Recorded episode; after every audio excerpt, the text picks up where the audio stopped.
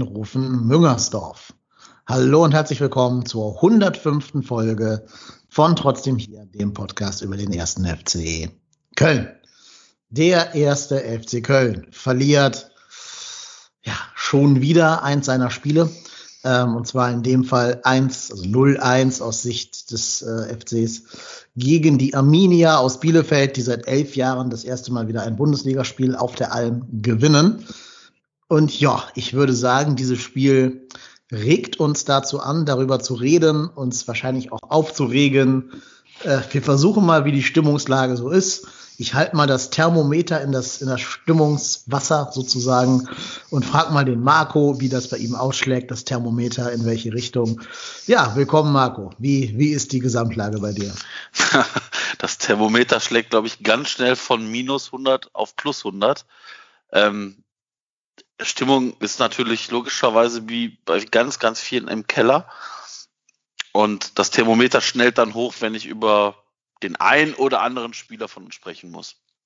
Da werden wir aber später drauf eingehen, auf den einen oder anderen. Wer könnte das wohl sein? Wer könnte das wohl sein? Vielleicht hat ja unser heutiger Gast eine Idee, wer das sein könnte. Bei uns ist der Stefan, den ihr auf Twitter alle als Ed Marcel Risaldo kennt und hoffentlich auch schon ihm folgt. Moin Stefan, grüß dich. Hallo zusammen. Hi, moin. Was macht dein Stimmungsbarometer? Ähm, also erstmal muss ich noch kurz zum äh, dritten Geburtstag gratulieren von euch, also von eurem Podcast. Vielen Dank. Äh, ich hatte ein paar Tage Urlaub und ich war ein paar Tage offline und deshalb ähm, ist das mir bisher durchgerutscht, wollte ich aber hiermit nachholen. Und ja, freue mich natürlich, dass ich heute, ich glaube, zum dritten Mal Teil des Podcasts sein darf. Deshalb auch danke für die Einladung. Ähm, mein Stimmungsbarometer, äh, ich habe eine Vorstellung, bei wem äh, oder aus welchem Grund Markus dann da ausschlägt, bei welchem Namen. Das dürfte bei mir so ähnlich sein und wie bei vielen anderen auch. Will aber auch jetzt noch nicht zu viel verraten, glaube ich. Und ähm, ja, zur allgemeinen Stimmung glaube ich, vielleicht überrascht das jetzt den einen oder anderen, aber bin ich jetzt schon der Typ, ja, man hätte in beiden Spielen punkten können, müssen. Aber es sind jetzt auch erst zwei Spieltage. Also das ist so das, was mir so allgemein bisher, also mittlerweile ein bisschen auch immer durch reißerische Berichterstattung, glaube ich, ein bisschen zu schnell geht. Ähm, zwei Trainer sind schon weg, also Gisto kann höchstens Nummer drei werden, das ist schon mal ein Erfolg, glaube ich. Und ähm, ja, wie gesagt, es sind zwei Spiele. Wir haben auch letztes Jahr gesehen, wie schnell sich das dann immer drehen kann. Ähm, ich hoffe natürlich weiterhin, dass es besser wird. Und wenn auch nächste Woche nicht unbedingt einfacher vom Gegner her natürlich. Gerüchten zufolge sollen die eine ganz gute Mannschaft haben, der nächste Gegner. Genau. Schauen wir mal. Ja, wir haben uns vorgenommen, wir reden jetzt erstmal über dieses Spiel ähm, und reden mal über alle Feldspieler ohne zu viel zu spoilern, wir reden mal nur über die Feldspieler. Ähm, ich gehe das Spiel jetzt nicht jede Szene für Szene durch. Ich glaube, so spannend war dieses Spiel ehrlich gesagt nicht. Ich würde mal so ein bisschen das Fazit vorwegnehmen und sagen, eigentlich ein typisches 0 zu 0 Spiel, wenn nicht da die 78. Minute gewesen wäre. Ähm, der FC hatte aus meiner Sicht zwei richtig gute Chancen im Spielverlauf. Das war einmal dieser Schuss von äh, Raphael Tschüchers, wo er quasi aus drei Metern unbedrängt nach einer ein bisschen gewurstelten Ecke äh, oder Standardsituation an den Ball kommt, aber da sehr überrascht scheint und dann es nicht schafft, den Ball irgendwie zielgerichtet an Ortega vorbei über die Linie zu drücken, sondern den Ball sogar relativ entspannt in die Arme von Ortega zurückpasst, kann man sagen. Der Schuss hatte den Expected Goal Wert von 0,74 äh, und das ist der höchste im ganzen Spiel auf allen beiden Seiten. Also insofern sieht man da schon, dass das Spiel nicht so viel hergegeben hat. Aber das war schon eine ziemlich große Chance. Muss man leider sagen, schade, dass da ein Innenverteidiger stand und nicht irgendwie vielleicht ein Stürmer oder ein Offensivspieler zumindest. Ne? Mhm. Ja. ja, wobei, äh, wie gesagt, ich habe auch nicht damit gerechnet, dass der Ball dahin kommt. Äh, man, ich glaube, man hat Chichos angesehen, dass der wirklich überrascht war und dann halt einfach ja. zu, zu überhastet, vielleicht auch äh, zu über, unüberlegt einfach agiert. Ja, also äh, nochmal, also ja, das ist bezeichnend, dass das eigentlich im Endeffekt unsere nachher unsere größte Chance war. Ähm, zeigt das Spiel in einer in einer Szene dargestellt. Ja, also wenn dir ein doch sehr defensiv stehender, stabiler Gegner wie äh, Bielefeld so ein Geschenk anbietet, ja. musst du eigentlich annehmen. Ne? Egal, ob du jetzt Innenverteidiger bist oder ja, A-Jugendlicher oder sonst was, den musst du irgendwie rübermurmeln. Ja, eigentlich schon. Zumindest, zumindest vielleicht noch gefährlicher aufs Tor bringen, weil das war ja, das war wirklich eine, schön zurückgelegt. Also das war ja gut geklärt, hätte man so gesagt. Genau, ne? Also ein Expected Goal von 0,74, den der Torwart dann ohne Anstrengung halten kann, sagt halt einiges über die Qualität des Schusses aus, ne? Ja, ja leider. Aber gut, wie gesagt, schade, da muss man nächstes Mal hoffen, dass da dann ein Andersen steht oder äh, ja, ein Andersen oder ein Andersen oder vielleicht ein Andersen, aber andere sturmgefährliche Spieler haben wir ja nicht. Äh, torgefährliche Spieler, jedenfalls aktuell nicht auf dem Platz gehabt zu dem Zeitpunkt. Insofern muss man da sehr viel Hoffnung in den Schweden legen. Dann gab es noch eine Szene, wo Andersen auch fast tatsächlich ähm, äh, sich irgendwie eingetragen hätte in die Torjägerliste. Das, die Szene wurde im Nachgang gar nicht groß thematisiert. Das war aber eigentlich schon eine ziemlich große Chance. Und zwar die, wo er in so einer Pressensituation den Ball, nee, den Fuß an den Ball kriegt, weil Ortega den Ball nicht vernünftig zu seinem Innenverteidiger mhm. gepasst kriegt und fast es schafft, den Ball zu kontrollieren und einfach unbedrängt einschieben zu können. Da fehlten, glaube ich, wirklich nur Zentimeter bei dieser Szene. Ja, war auch, glaube ich, in der ersten Halbzeit, ne? Ja, genau. Relativ ja. kurz vor Abpfiff, in der 45. Ja, ja, aber ja, ja. Wie gesagt, prinzipiell muss ich ja sagen, ist finde ich schon mal finde ich schon mal bemerkenswert, dass er da überhaupt hingeht und da presst. Mhm. Ja, mit ein bisschen mehr Glück, aber das ist halt, wie gesagt, eine Glückssache. Da, da kann ich ihm jetzt nichts ankreiden. Er hat da nichts falsch gemacht. Wie gesagt, wenn der Ball ein bisschen anders danach springt, dann springt er eben genau in den Fuß rein und ja, dann ist das ein leeres Tor und dann macht er wahrscheinlich das, das 1-0, aber ja, wäre, wäre Fahrradkette, ne? Mhm. Ja, apropos Pressing, ein bisschen was aus der Taktikschule. Äh, ich weiß nicht, wie ihr das gesehen habt, aber ich fand unser Pressing komisch dieses Mal. Also irgendwie war das so, und das schien mir fast Absicht zu sein von Gistol, dass zwei Viererketten hinten stehen bleiben sollten und vorne nur die beiden Stürmer gepresst haben. Also Duda und mhm. ähm, Andersen in dem Fall im Pressing. Das hat mich sehr gewundert, weil ich habe oft gedacht, wenn da noch ein dritter Mann mitpressen würde, hätte man da einige Ballgewinne erzielen können. Weil das war ganz oft so, dass sie nur eine Anspielstation hatten und dieser eine dann aber völlig frei stand, weil eben die beiden anderen Stürmer von uns nicht drei Spieler auf einmal pressen können, sondern nur zwei. Und da habe ich mir gedacht, wenn da noch ein vielleicht Rex Bejai oder, oder ein Hector nach vorne geschoben hätten, dann ähm, hätte man da in gefährlichen Zonen Ballgewinne erreichen können. Aber irgendwie schien der Matchplan von Gistol eher so dieses Tiefstehen, abwarten und irgendwie hoffen, dass die einen Fehler machen zu sein. Und dieses Pressing vorne galt eher nur dazu, die, die beiden recht passstarken Innenverteidiger am Spielaufbau zu hindern. Ähm, kann man ja auch mal lobend erwähnen, ne? die beiden Innenverteidiger von Arminia Bielefeld, die mir jetzt zugegeben beide nichts gesagt haben. Das waren Amos Pieper und Mike van der Horn. Noch ein Horn auf dem Platz, drei Horns. Äh, die haben Passquoten von jenseits der 90 Prozent. Ne? Das ist für Innenverteidiger ein sensationell guter Wert. Ja, ja, wobei ehrlicherweise da jetzt auch kein Pass dabei war, wo du sagst, uiuiui, ui, ui, äh, ein Schnittstellenpass. Also ich, ich sage jetzt mal vorsichtig, die haben jetzt nichts Extravagantes gemacht, aber das halt solide. Ja, den einen Schnittstellenpass hat in der Tat der Torwart gespielt. Das genau, ist richtig. Genau. Aber man muss sagen, ich gebe dir recht, die, ich fand Bielefeld für einen Aufsteiger okay. Das ist, die haben jetzt keine Wunderdinge gespielt.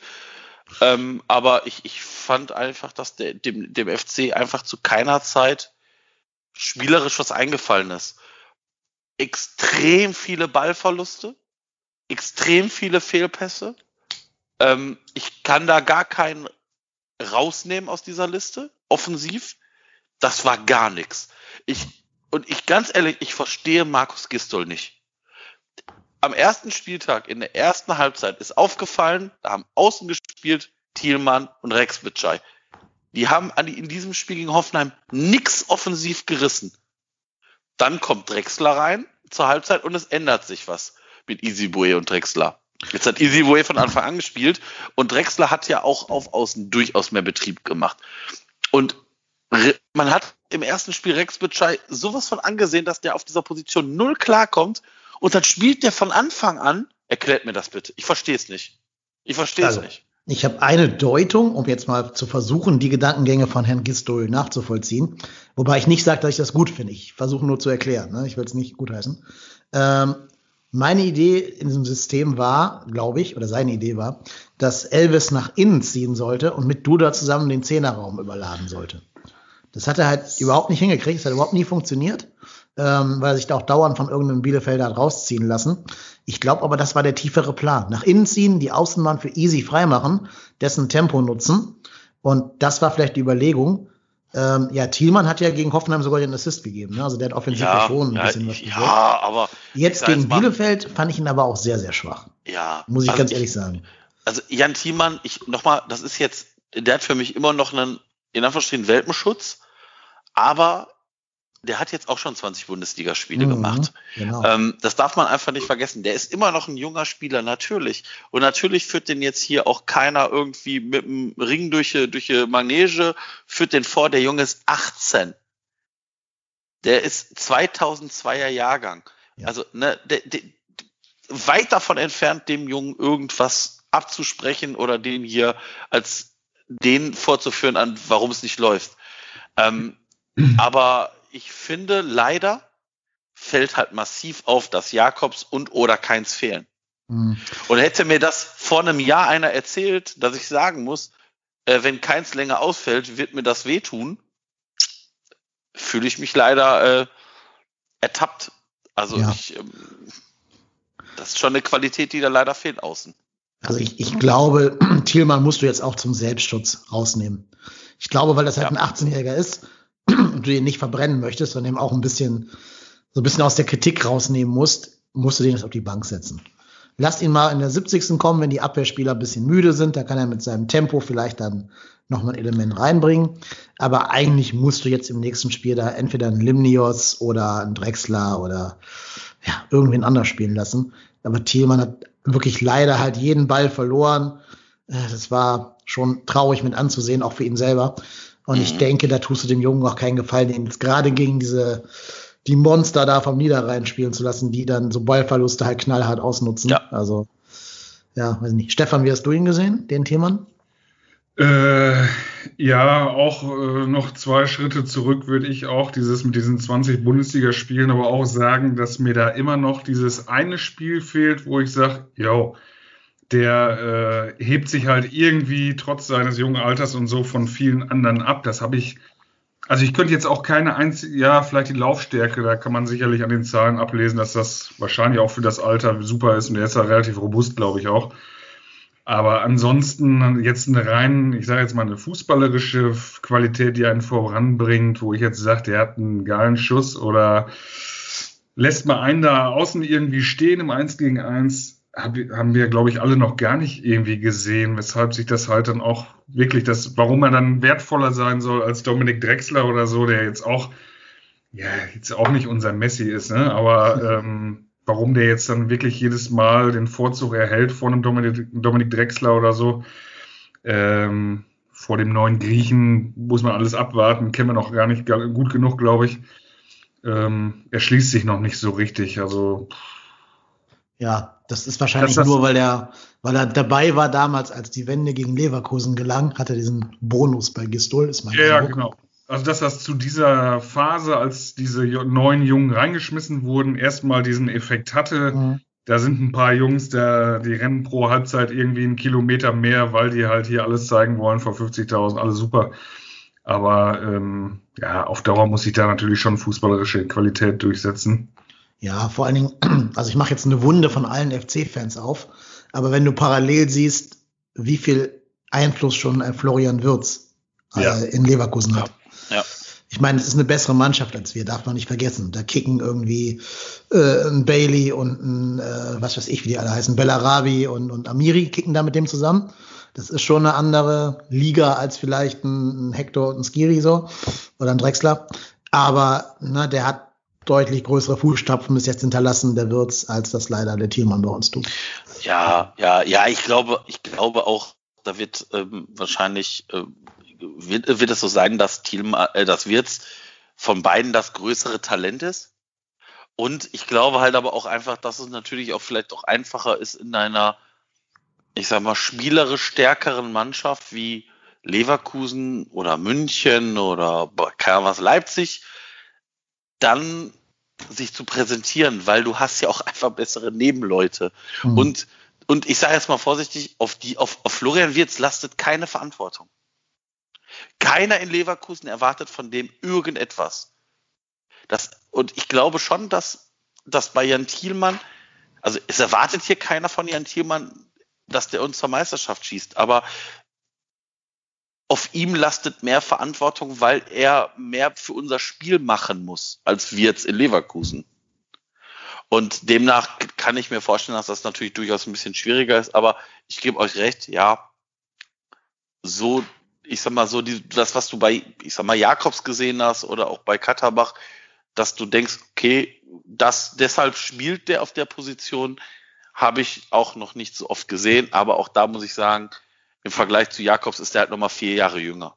Also, ne, das ja. ist halt, ich meine, Thielmann könnte jetzt immer noch A-Jugend spielen, das, und ich glaube halt, dass dieser, du hast das, man hat das, glaube ich, ganz gesehen letztes Jahr zu Ende der Saison, da war der 17, dass dieser Schritt halt einfach auch ein großer ist. Klar. Ich meine, ist, glaube ich, der gleiche Jahrgang wie Katterbach, also der ist 2001er, kannst du so grob ja. in eine, eine Schiene packen, aber da sieht man ja gerade auch, dass der auch so einen kleinen Hänger hatte am Ende der Saison und jetzt anscheinend immer noch hat, wenn Jannis Horn ihm da den Rang abgelaufen hat. Also insofern ähm, hast du doch schon recht, dass junge Leute natürlich immer Täler durchlaufen, ist ganz klar. Das Dumme ist halt, wenn du ihn spielen lässt, im Gistol-System geht ja alles über außen. Ne? Also da geht ja immer der erste Ball auf die beiden Flügelstürmer und damit hast du automatisch als Thielmann mehr äh, Verantwortung für das Spielgeschehen, weil du halt jeden zweiten Ball gefühlt zugespielt kriegst. Mhm. Klar, ne, das ist genau, was du gerade gesagt hast. Dadurch gibst du dem Jungen auch ja viele Situationen, in denen er sich halt gegen gestandene Spieler ähm, vielleicht nicht durchsetzen kann. Und deswegen wiederhole ich da gerne mein Statement. Ich denke, zu seinem eigenen Schutz musst du ihn da wirklich äh, erstmal ein bisschen pausieren lassen. Man könnte halt echt überlegen, was ich schon mal gesagt habe, Katterbach hinten links und dafür Janis Horn eins nach vorne, weil der auch für mich der einzige Spieler ist, der auf links mal eine gute Flanke überhaupt bringen kann im Moment gerade. Mhm. Mhm. Ja, ja, es ist. Dann könntest du rechts statt Elvis den, den Griechen, also Limnios, spielen lassen. Ja. Limi ja, ja, gehört, nennt man ihn. Und dann Limi. hättest du da zwei Spieler, die äh, A schnell sind und B flanken können. Mhm. Das ist ja mit einem Stürmer Andersen vielleicht gar nicht verkehrt. Ja, das ist, das ist wohl wahr. Ja, ja, klar. Ja. Also, wie gesagt, dass Limnios jetzt nicht von Anfang an gespielt hat, auch das kann ich verstehen. Ähm, aber äh, wie gesagt, ich, bin, ich bin, also ich kann mir nicht vorstellen, dass, dass Rex Bitschei nochmal auf der Position gegen Lapper spielen darf. Also wenn das passiert, dann bin ich nächste Woche nicht bei der Aufnahme dabei. Das kann ich jetzt, das kann ich jetzt schon mal ankündigen. also für den Sport zuständig, aber leider zu Tisch. Ja, genau, richtig. Also noch, also ich finde, Rex Butcher ist jetzt auch kein schlechter Spieler, aber das ist nicht seine Position. Ja, ich glaube, das ist eher der Versuch, ihn irgendwie in die Mannschaft einzubinden, weil Gisto seine Laufstärke schätzt, als tatsächlich ihn auf seiner Position dran zu lassen. Vor allen Dingen ist halt bitter, wenn, ne, also dann, dann kannst du auch mal einen Sully auf die Flügel stellen, wenn da schon ja, einer, genau. einer fachfremd spielt. Ja. Und der ist jetzt durch die Duda-Verpflichtung so ganz ins Hintertreffen geraten irgendwie, der Ötchan. Mhm. Ähm, ja, finde ich ein bisschen schade. Ja, ja, wobei ich, ich glaube, ähm, ich sag's mal, hätten wir keinen Zehner verpflichtet, dann wären wir jetzt heute die Ersten, die sagen müssen, ja, ist ja klar, das hat nicht Leute, ja, ja kein also Zehner. Natürlich. Aber ja, du musst also, ja nicht in dem System zwingend dich fest verankern lassen. Ne? Also nein, ein bisschen mehr taktischer Flexibilität kannst du auch Duda und Sully spielen lassen. Ja, das ist richtig, aber ich, ich, wie gesagt, ich glaube halt einfach, dass wir dafür noch zu inkonstant und zu fragil sind. Also ich, ich sehe in diesem Team da werden wir nachher beim Gegentor drauf gucken. Das ist alles so, so brüchig. Du, du, du hast das Gefühl, da muss nur einer ausrutschen und es fällt, es fahren alle hin. Das ist so wie, weiß ich nicht, äh, du, du schubst den ersten auf der Treppe und es fallen alle runter. Hm. Ja, leider ist es so. Ja. Also, ne, du, du brauchst wahrscheinlich noch gar nicht, du brauchst gar nicht schubsen, du musst einfach nur gucken und andeuten, dass du schubst. Es fällt alles in sich zusammen.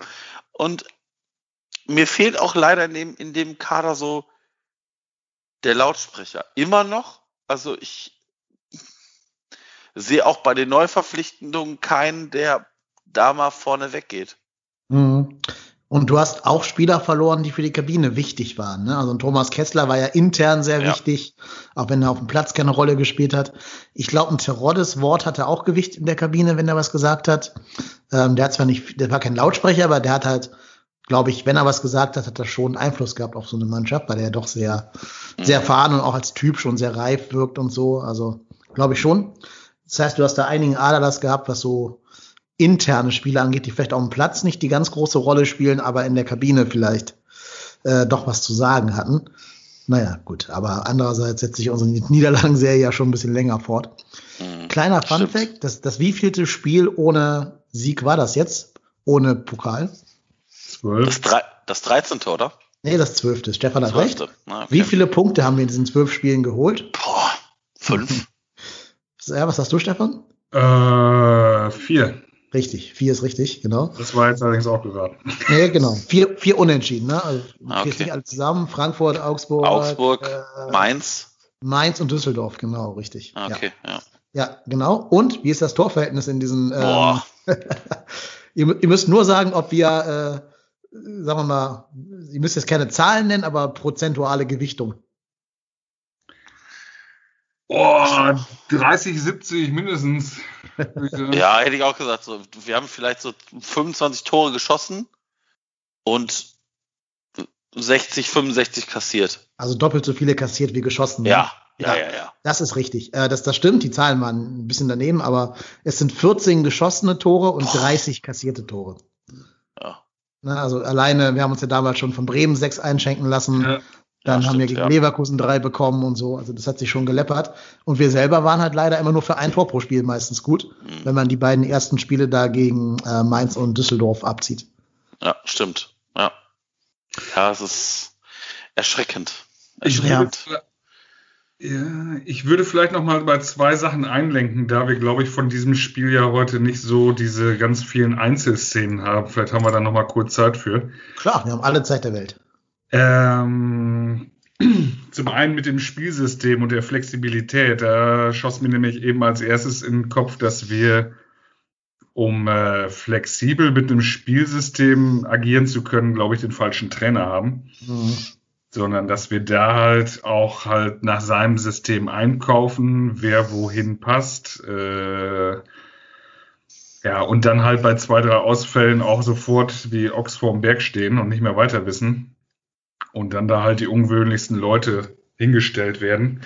Und das, was Dennis vorhin sagte, unser Matchplan war, glaube ich, und dann Rex soll zur Mitte ziehen und irgendein und äh, Easy dann halt als schneller Mann da hinterher und so weiter.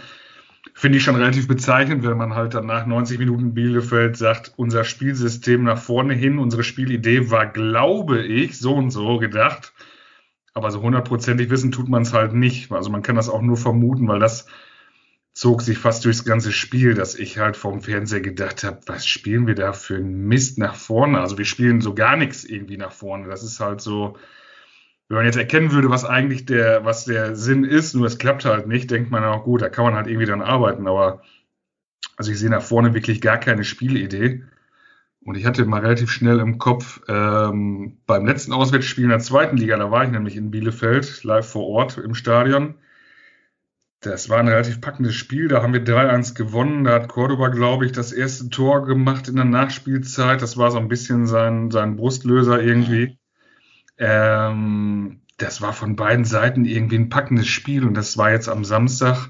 Ich glaube, da kann man Bielefeld gar nicht so kritisch jetzt beäugen als Aufsteiger, dass die dann doch eher mal hinten rumspielen, anstatt jetzt nach vorne zu pöllen.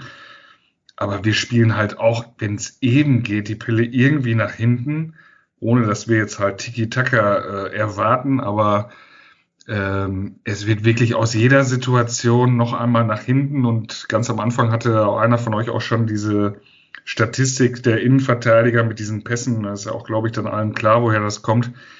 Ähm, also wie gesagt, ein Spiel nach vorne kann ich mich jetzt hoffentlich noch ein paar Wochen beruhigen mit, klar, da wurde natürlich durch den Cordoba-Wechsel jetzt viel durcheinander gewürfelt.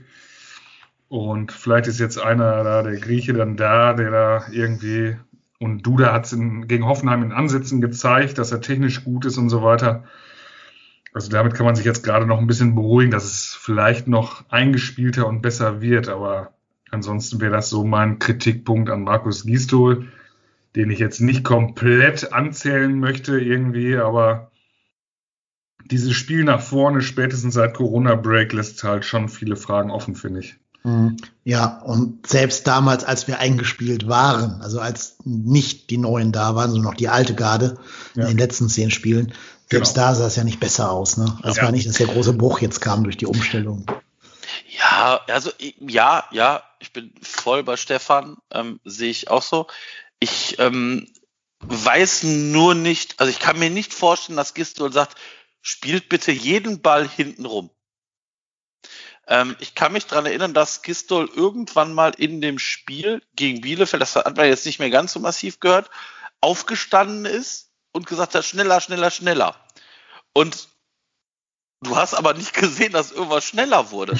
Also da, da denkst du dir so, ja, gut, okay, schnell, ja, also ne, du musst, du musst halt schneller, du musst halt den Gegner in Bewegung bringen.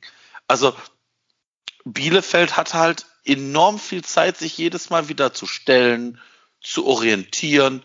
Und damit machst du es natürlich auch, ich sage jetzt mal vorsichtig, Gegnern wie Bielefeld, die ohne das jetzt böse zu meinen, von der Qualität her limitiert sind, der spielerischen äh, Limitiertheit, äh, auch natürlich einfacher. Die haben dann die Zeit, die können sich nochmal, äh, die können gucken, wo ist jetzt mein Gegenspieler.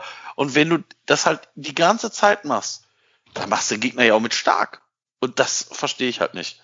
Also, ich, wie gesagt, ich sehe da aber auch, ich nochmal, ich sehe da aber auch keinen in diesem Kader, der da so den Push geben kann.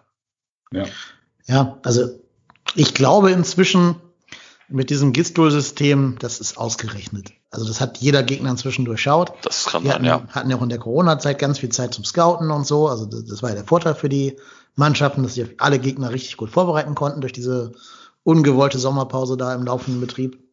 Ähm, ich glaube tatsächlich, und da wiederhole ich mich jetzt wirklich Woche für Woche, die Lösung muss darin liegen, dass du anfängst, Fußball zu spielen. Dass du nicht mehr sagst, ja. hier, Leichtathleten rennt mal die Linie rauf und runter, möglichst schnell, sondern dass du halt mal sagst, ich weiß, dass Gistol ja nicht der Trainer ist, aber ich rede jetzt einfach mal theoretisch und unabhängig von Personen, dass du einfach mal sagst, wir spielen vielleicht mal in einem 4-3-3, lässt es Giri tief spielen, stellst vielleicht mal Duda und Hector oder, oder Rex auf die 8 und lässt die mal ein bisschen miteinander Fußball spielen. Schmeißt einen Sully da rein und dann guckst du halt, dass, dass du einfach auch mal versuchst, so einen Gegner wie Bielefeld mit deinen Ballbesitzphasen zu bespielen und nicht immer nur mit Rennen und alle müssen schnell sein und irgendwie eine Flanke durchkriegen, sondern halt auch mal ein bisschen Fußball spielen. Das kann doch jetzt im zweiten Bundesliga-Jahr auch nicht komplett von der Rolle sein gegen einen total defensiven Aufsteiger, der, der auch nicht besser ist als du selber von der Kaderstruktur her. Ja. Aber das Schlimme ist ja, mit welchen einfachen Mitteln die uns da vom Tor fernhalten konnten, ne? Also ich hatte nicht das Gefühl, dass die Innenverteidiger an die Leistungsgrenze gehen mussten von denen. Nee, nein, das äh, glaube ich auch nicht. Nein, unsere ja. auch nicht, ne, fairerweise. Also die waren jetzt auch nicht gefährlich, die Bielefelder. Die haben auch zusammen Expected Goal Werts von 0,16 im ganzen Spiel.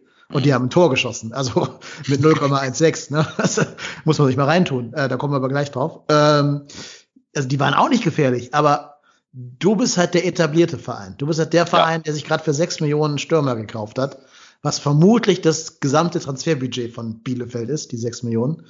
Und der sich für weitere fünf oder, oder so Millionen noch einen Zehner gekauft hat, oder sieben oder was das waren, ich weiß es nicht. Für drei Millionen noch einen schnellen, schnellen Außenbahnstürmer gekauft hat. Das muss doch mal immer auf dem Platz auch sehen, dass da einfach eine nominell auf dem Papier bessere Mannschaft steht. Ja. Ja, klar. Musst du. Und äh, bin da voll bei dir. Also, mir fällt doch nichts mehr zu ein. Also ich, ich weiß auch gar nicht, was ich da hier Woche für Woche erzählen soll.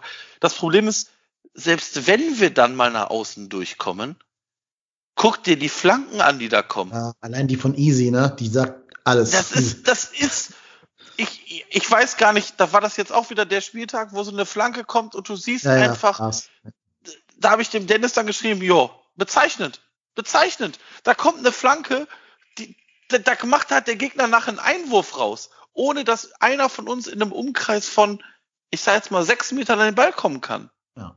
Und er hat sogar Zeit gehabt, ne? Das war keine Flanke. Ja, genau. Also jetzt ja. keine Flanke unter Druck. du, der hat Zeit, der kann den Kopf hochnehmen, macht es. Und du denkst, yo, jetzt ein so eine Murmel da mal auf Anderson und dann hast du vielleicht Glück, dass der da einen über die Linie drückt, wie gegen, äh, gegen ähm, hier Hoffenheim. Und dann kommt da eine Flanke, wo, wo du denkst so, yo, alles klar. Field Goal oder Home Run. Also, das ist so schwach. Das ist so schwach und das, ich weiß nicht, das habe ich gefühlt auch schon, erzähle ich seit dem zehnten Spieltag letztes Jahr, dass da keine Geflanke kommt. Mhm. Und ich, ich weiß nicht, ob der das nicht kann. Also ich bin jetzt nicht jemand, der jeden Tag beim, beim FC im Training zuguckt. Ich meine, gut, das kann man jetzt sowieso schon mal nicht mehr, aber das kann doch nicht sein. Und wenn er nicht flanken kann, dann darf der nicht nach vorne gehen. Ja, oder er muss halt das tun, was er ja vermehrt getan hat, statt zu flanken, Rücklagen in den Rücklagen. Ja, zumindest, ja, ja, irgendwas, aber halt nicht den, den Ball wegschenken. Ja. Wobei ich mich auch immer frage, ich meine, ich war noch nie Profifußballer auf Bundesliga-Niveau, aber ich frage mich halt immer, ob das so schwer ist, Flanken zu trainieren. Du musst doch eigentlich nur im Training das 100 Mal machen am Tag. Irgendwann musst du da doch jedes blinde Huhn findet mal ein Korn, so nach dem Motto. Ja, ich glaube halt, ich weiß nicht, ob das bei Easy Way so ein Thema ist. Ich habe einfach das Gefühl, dass unter, unter Druck viele beim FC das Flattern kriegen. Ja, da haben wir einige Kandidaten, die einfach nicht ballsicher sind, ne, unter Druck. Das also, ne, das, das, weiß ich nicht, beim Warmspielen denkst du dir so, ja, sieht ja gar nicht so verkehrt aus. Oder wenn die da, weiß ich nicht, im, im, im Fünfer Quadrat, in dieser Fünfer-Raute irgendwie da spielen und einer ist in der Mitte, denkst du dir auch manchmal so, ja, warum funktioniert das im Spiel nicht? Und dann haben die den Ball im Spiel in der Position und Gegner rennt die an und du, du siehst, du siehst die Panik im Gesicht mhm. und du denkst, der Junge trainiert ihr den ganzen Tag.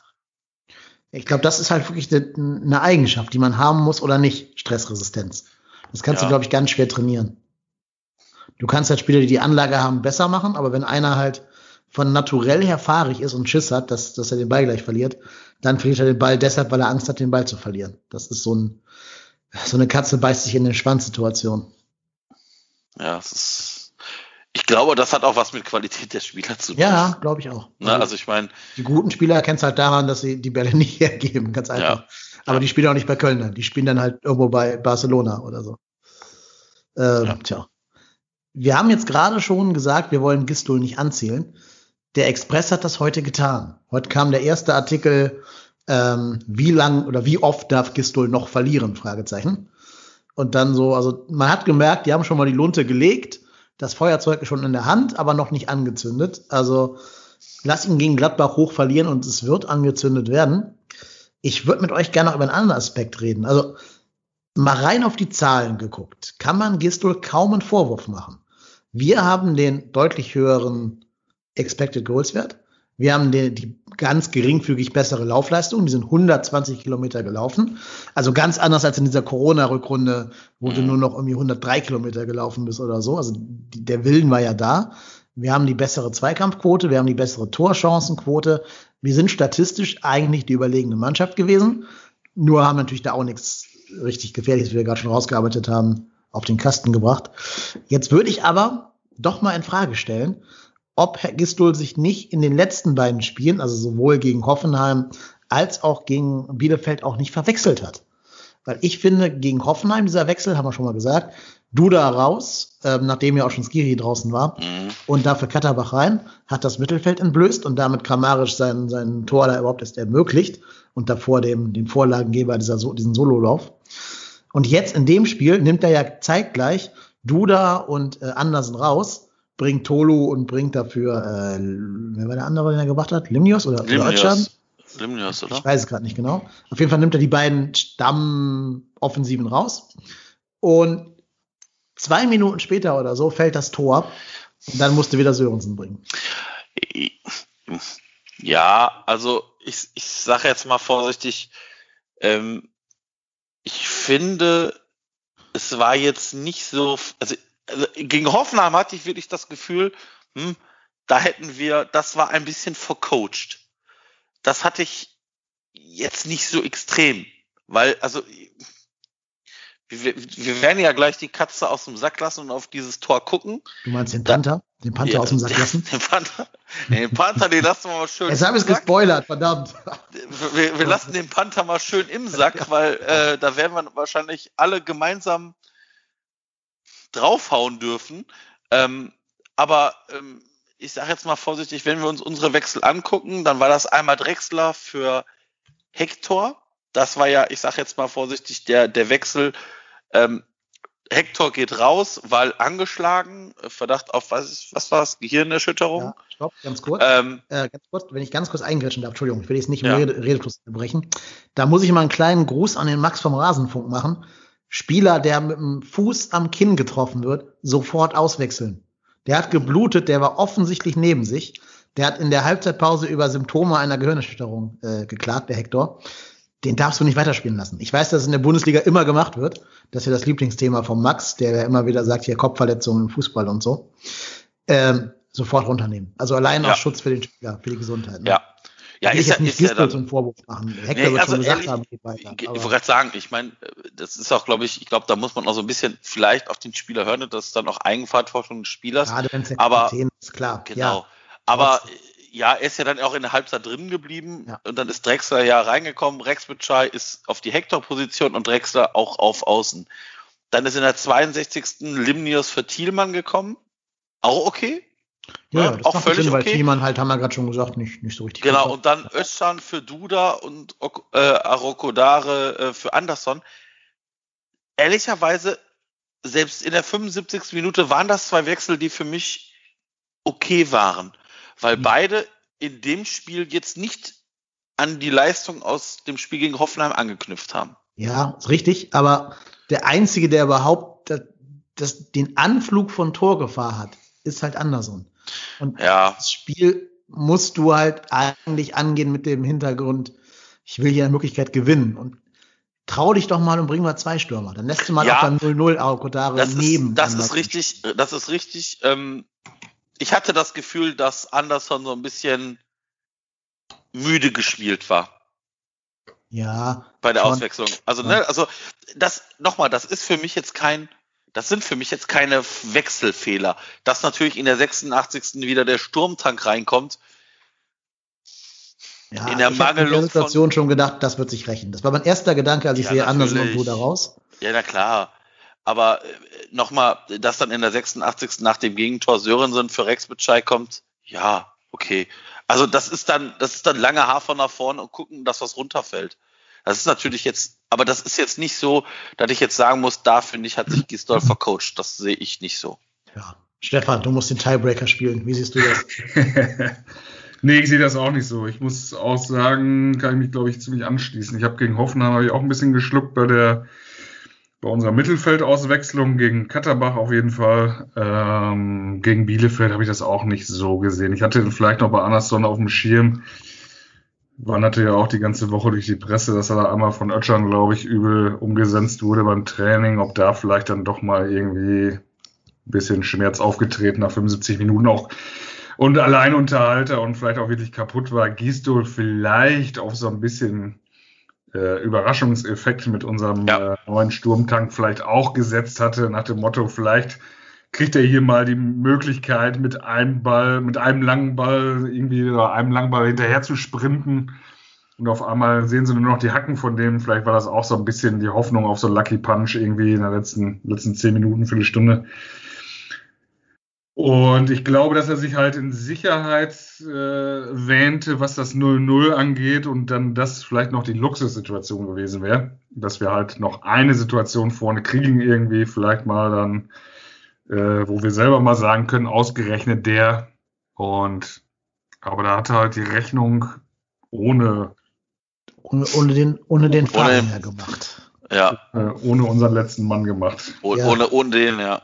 Bester Mann auf, bester Mann äh, auf dem Bielefelder Platz, der Ap Apropos bester eins. Mann, apropos bester Mann, wir haben einen Einspieler wieder von einem Bielefeld-Fan. Ihr habt ja schon gemerkt, dass jetzt das Konzept dieser Saison ist, dass wir immer von einer äh, von der Mannschaft, gegen die wir gespielt haben, einen Fan bitten, uns einen kleinen, ein, eine kleine Einschätzung zu dem Spiel zu schicken. Und da haben wir diesmal eine vom Jens bekommen. Ähm, und wollen wir da mal reinhören einfach? Jo. Mhm. Jetzt also der Blick auf den zweiten Spieltag und damit das Spiel des ersten FC Kölns in Bielefeld aus Bielefelder Sicht. Ihr habt das nicht anders gewollt, lieber Dennis, lieber Marco, dass ich dazu jetzt was sage. Vielen Dank für die Einladung. Ich bin Jens Ortmann und mache den Podcast Absolut Arminia. Der erscheint erst seit dieser Saison, also jetzt erst die dritte Folge, habe ich gerade erst absolviert ähm, an jedem Spieltag morgens und da gibt's dann einen Ausblick auf den jeweiligen Gegner und ein Interview mit dem Gast. Jetzt aber zum Spiel. Das fand statt äh, am Samstag um halb vier. Das ist schon mal so die erste Sensation für Bielefeld, weil samstags halb vier bedeutet, die erste Bundesliga ist zurück in Bielefeld. Das ist für uns natürlich ein Riesenhighlight. Es ist elf Jahre her, dass Arminia Bielefeld zuletzt in der ersten Bundesliga gespielt hat und mit 5460 Zuschauern ist das zweite Highlight auch gleich gesagt. Es ist nämlich endlich mal wieder ein Spiel vor Zuschauern gewesen und die haben, obwohl sie sehr verteilt im Stadion saßen, das kennen wir ja auch aus den anderen Stadien und auch schon vom ersten Spieltag, ziemlich gut für Stimmung gesorgt und äh, ich glaube, die Arminia auch entsprechend unterstützt. Zum Spiel selber, mh, hm, Arminia hat da, finde ich, sehr abwehrstark reagiert und agiert und hatte das Spiel eigentlich auch gut im Griff. Nach vorne fehlte so ein bisschen das Aufbauspiel weiter übers Mittelfeld nach ganz vorne äh, zu den Stürmern. Fabian Klos war überwiegend komplett abgemeldet, der ja in der letzten Saison mit 21 Toren und 10 Vorlagen da äh, der absolute Zielspieler war und eine mega Zweitligasaison gespielt hat aber da fehlte so ein bisschen die letzte Präzision und vielleicht auch auf Bielefelder Sicht so ein bisschen der Mut und äh, das Risiko, da äh, weiter offensiv zu agieren. In der Abwehr aber sehr stark Arminia, gerade in der Innenverteidigung, da auch finde ich auch mit einem guten Pass- und Aufbauspiel, also die beiden Innenverteidiger zusammen mit dem Torwart haben da Wahnsinns Passquoten erreicht und ähm, man hat es aber nicht weiter geschafft, als sozusagen die erste Pressinglinie von Köln zu überspielen. Offensiv war das wirklich dann nicht besonders zwingend. Gleiches kann man aber eigentlich auch für die Kölner sagen, aus meiner Sicht. Ähm, die standen auch gut, haben, wie ich eben schon gesagt habe, unsere Stürmer ganz gut abgemeldet. Da gelang es eigentlich Arminia nicht wirklich für Torgefahr zu sorgen, wenn dann vielleicht eher mal mit äh, Distanzschüssen äh, als Versuch. Und ähm, Köln wiederum hatte aber auch Schwierigkeiten, bis nach ganz vorne durchzuspielen und da zwingenden Torgelegenheiten zu kommen. Ähm, das war alles auch nicht besonders planvoll. So wirkte es zumindest auf mich und auch nicht besonders zwingend. Also beide Mannschaften defensiv stark, offensiv eher schwach was aber für Bielefeld jetzt auch nicht unbedingt verwunderlich ist. Ich glaube, die Maxime war da schon, erstmal stabil zu stehen. Und ähm, das hat der Trainer ja nach dem Spiel auch in der Pressekonferenz, Uwe Neuhaus, ziemlich offen gesagt. Ein Unentschieden wäre auch okay gewesen. Insofern ist der Sieg von Bielefeld auch wirklich als glücklich äh, zu bezeichnen. Der Ball vom superstarken Torwart Stefan Ortega Moreno hinter die Kette ist erstmal gut. Die Ballannahme von Johann Simon Edmundsson ist äh, nicht ganz schlecht, aber was dann folgt, der Schuss aufs Tor, das sollte natürlich eigentlich ein scharfer Pass in die Mitte vors Tor sein. Der trifft dann den Ball sicherlich nicht so, wie er es eigentlich wollte und dübiert dann Timo Horn mit einem Schuss oder Schüsschen aufs kurze Eck. Der sieht da wirklich schlecht bei aus, aber ähm, das ist, glaube ich, auch eine Sache, die immer mal passieren kann, weil er natürlich mit einer ganz anderen Aktion gerechnet hat und alle anderen Verteidiger auch. Insofern sehr glücklich. Ja, Bielefeld gewinnt damit das erste Mal wieder in der ersten Bundesliga seit 4214 Tagen. So lange ist das jetzt her. Und insofern ähm, soll euch das vielleicht ein bisschen trösten. Euer letzter Sieg datiert ja wenigstens noch aus äh, diesem Jahr. Ich glaube, das war das 2 zu 1 in Paderborn. Also eigentlich Ostwestfalen gutes Pflaster für Köln, meinte man so zumindest vor dem Spiel. Aber diesmal leider aus Kölner Sicht nicht. Und glücklicherweise für Bielefeld ist das natürlich ein perfekter Start in eine sicherlich sehr schwierige Bundesliga-Saison. Jetzt hat man Unentschieden erreicht in Frankfurt und ein glücklichen Heimsieg gegen den FC. Mit jetzt vier Punkten steht Arminia super da und schon mal viel besser, als viele Experten vor der Saison angenommen haben. Euch in Köln alles Gute und viel Erfolg für das sicherlich richtungsweisende Derby am nächsten Samstag gegen Gladbach. Ja, vielen Dank, Jens. Das war Jens von äh, Absolut Armenia. Folgt ihm gerne auf Twitter, hört in seinen Podcast rein, wenn ihr euch für Bielefeld interessiert. Tja, wo ihr gerade Simon Terodde erwähnt habt, wollt ihr mal raten, wer gerade das 2-0 für den HSV geschossen hat gegen Paderborn? Terodde wahrscheinlich, ne? Ja, natürlich, natürlich. Das ist Qualität, sogar für den HSV Leistung zu bringen. Wer in Köln und in, in, in, in Hamburg Leistung bringt, der hat was drauf. Der ist zumindest resistent gegen gewisse Flüche. Ja, gut, aber also ich sag mal so, dass Terodde in dieser zweiten Liga einer der besten Stürmer ist. Das ist ja klar. Also das, ja, das, das haben wir ja auch. wenn ich in Zweitligist. Ja, aber ja, das ist richtig. Aber du hast ja gesehen, dass Terotte bei uns letzte Saison ja auch nichts gerissen hat. Nein, weil aber der, gegen solche halt, Mannschaften wie Bielefeld, meine Güte, bevor ich Sörensen da reinschmeiße. Ja, ja, das ist richtig, das ist, das ist richtig, aber ich, ich, wie gesagt, ich, ja, ja. Ist auch egal. Er ist fort. Was fort ist, ist fort. Da wollen wir jetzt gar nicht hinterher trauern. Wir müssen jetzt tatsächlich mal den Panda im Raum äh, ansprechen. Er hat es ja gerade auch schon gesagt, der Jens, in seinem Gastbeitrag. Ähm, ja, reden wir doch bitte mal über die 78. Minute und das Tor. Vorangegangen, also, äh, bevor wir jetzt auf, auf Timo zu sprechen kommen, müssen wir erstmal alle anderen Fehler analysieren. Ne? Wie jedes Gegentor in der Bundesliga ist es immer irgendwie eine Kette von Fehlern und nicht nur eine Person, die Mist baut. Das geht so los, dass Torwart Ortega, der steht ja 30 Meter vor seinem Tor, 40 Meter vor seinem Tor, komplett ohne Druck den Pass spielen kann. Da läuft ihn keiner an. Ne? Das ist der erste Fehler. Und eigentlich, wenn du ein Torwart so weit draußen ein bisschen presst, kannst du immer hoffen, dass da so ein Cordoba-Ding aus, aus London bei rumkommt. Ne? Also, dass du den Ball ins leere Tor irgendwie heben kannst. Hat keiner getan. Ich glaube, Elvis war, dass der so ein bisschen angetrabt kam, aber na, so richtig hat ihn keiner unter Druck, unter Druck gesetzt. So, also der Pass von äh, Ortega kam, der kam auch gut. Dann stehen hinten alle unsere, also da standen, glaube ich, sieben Kölner hinten auf einer Linie. Ja. Aber eben nicht auf einer Linie, sondern auf einer sehr krummen Linie.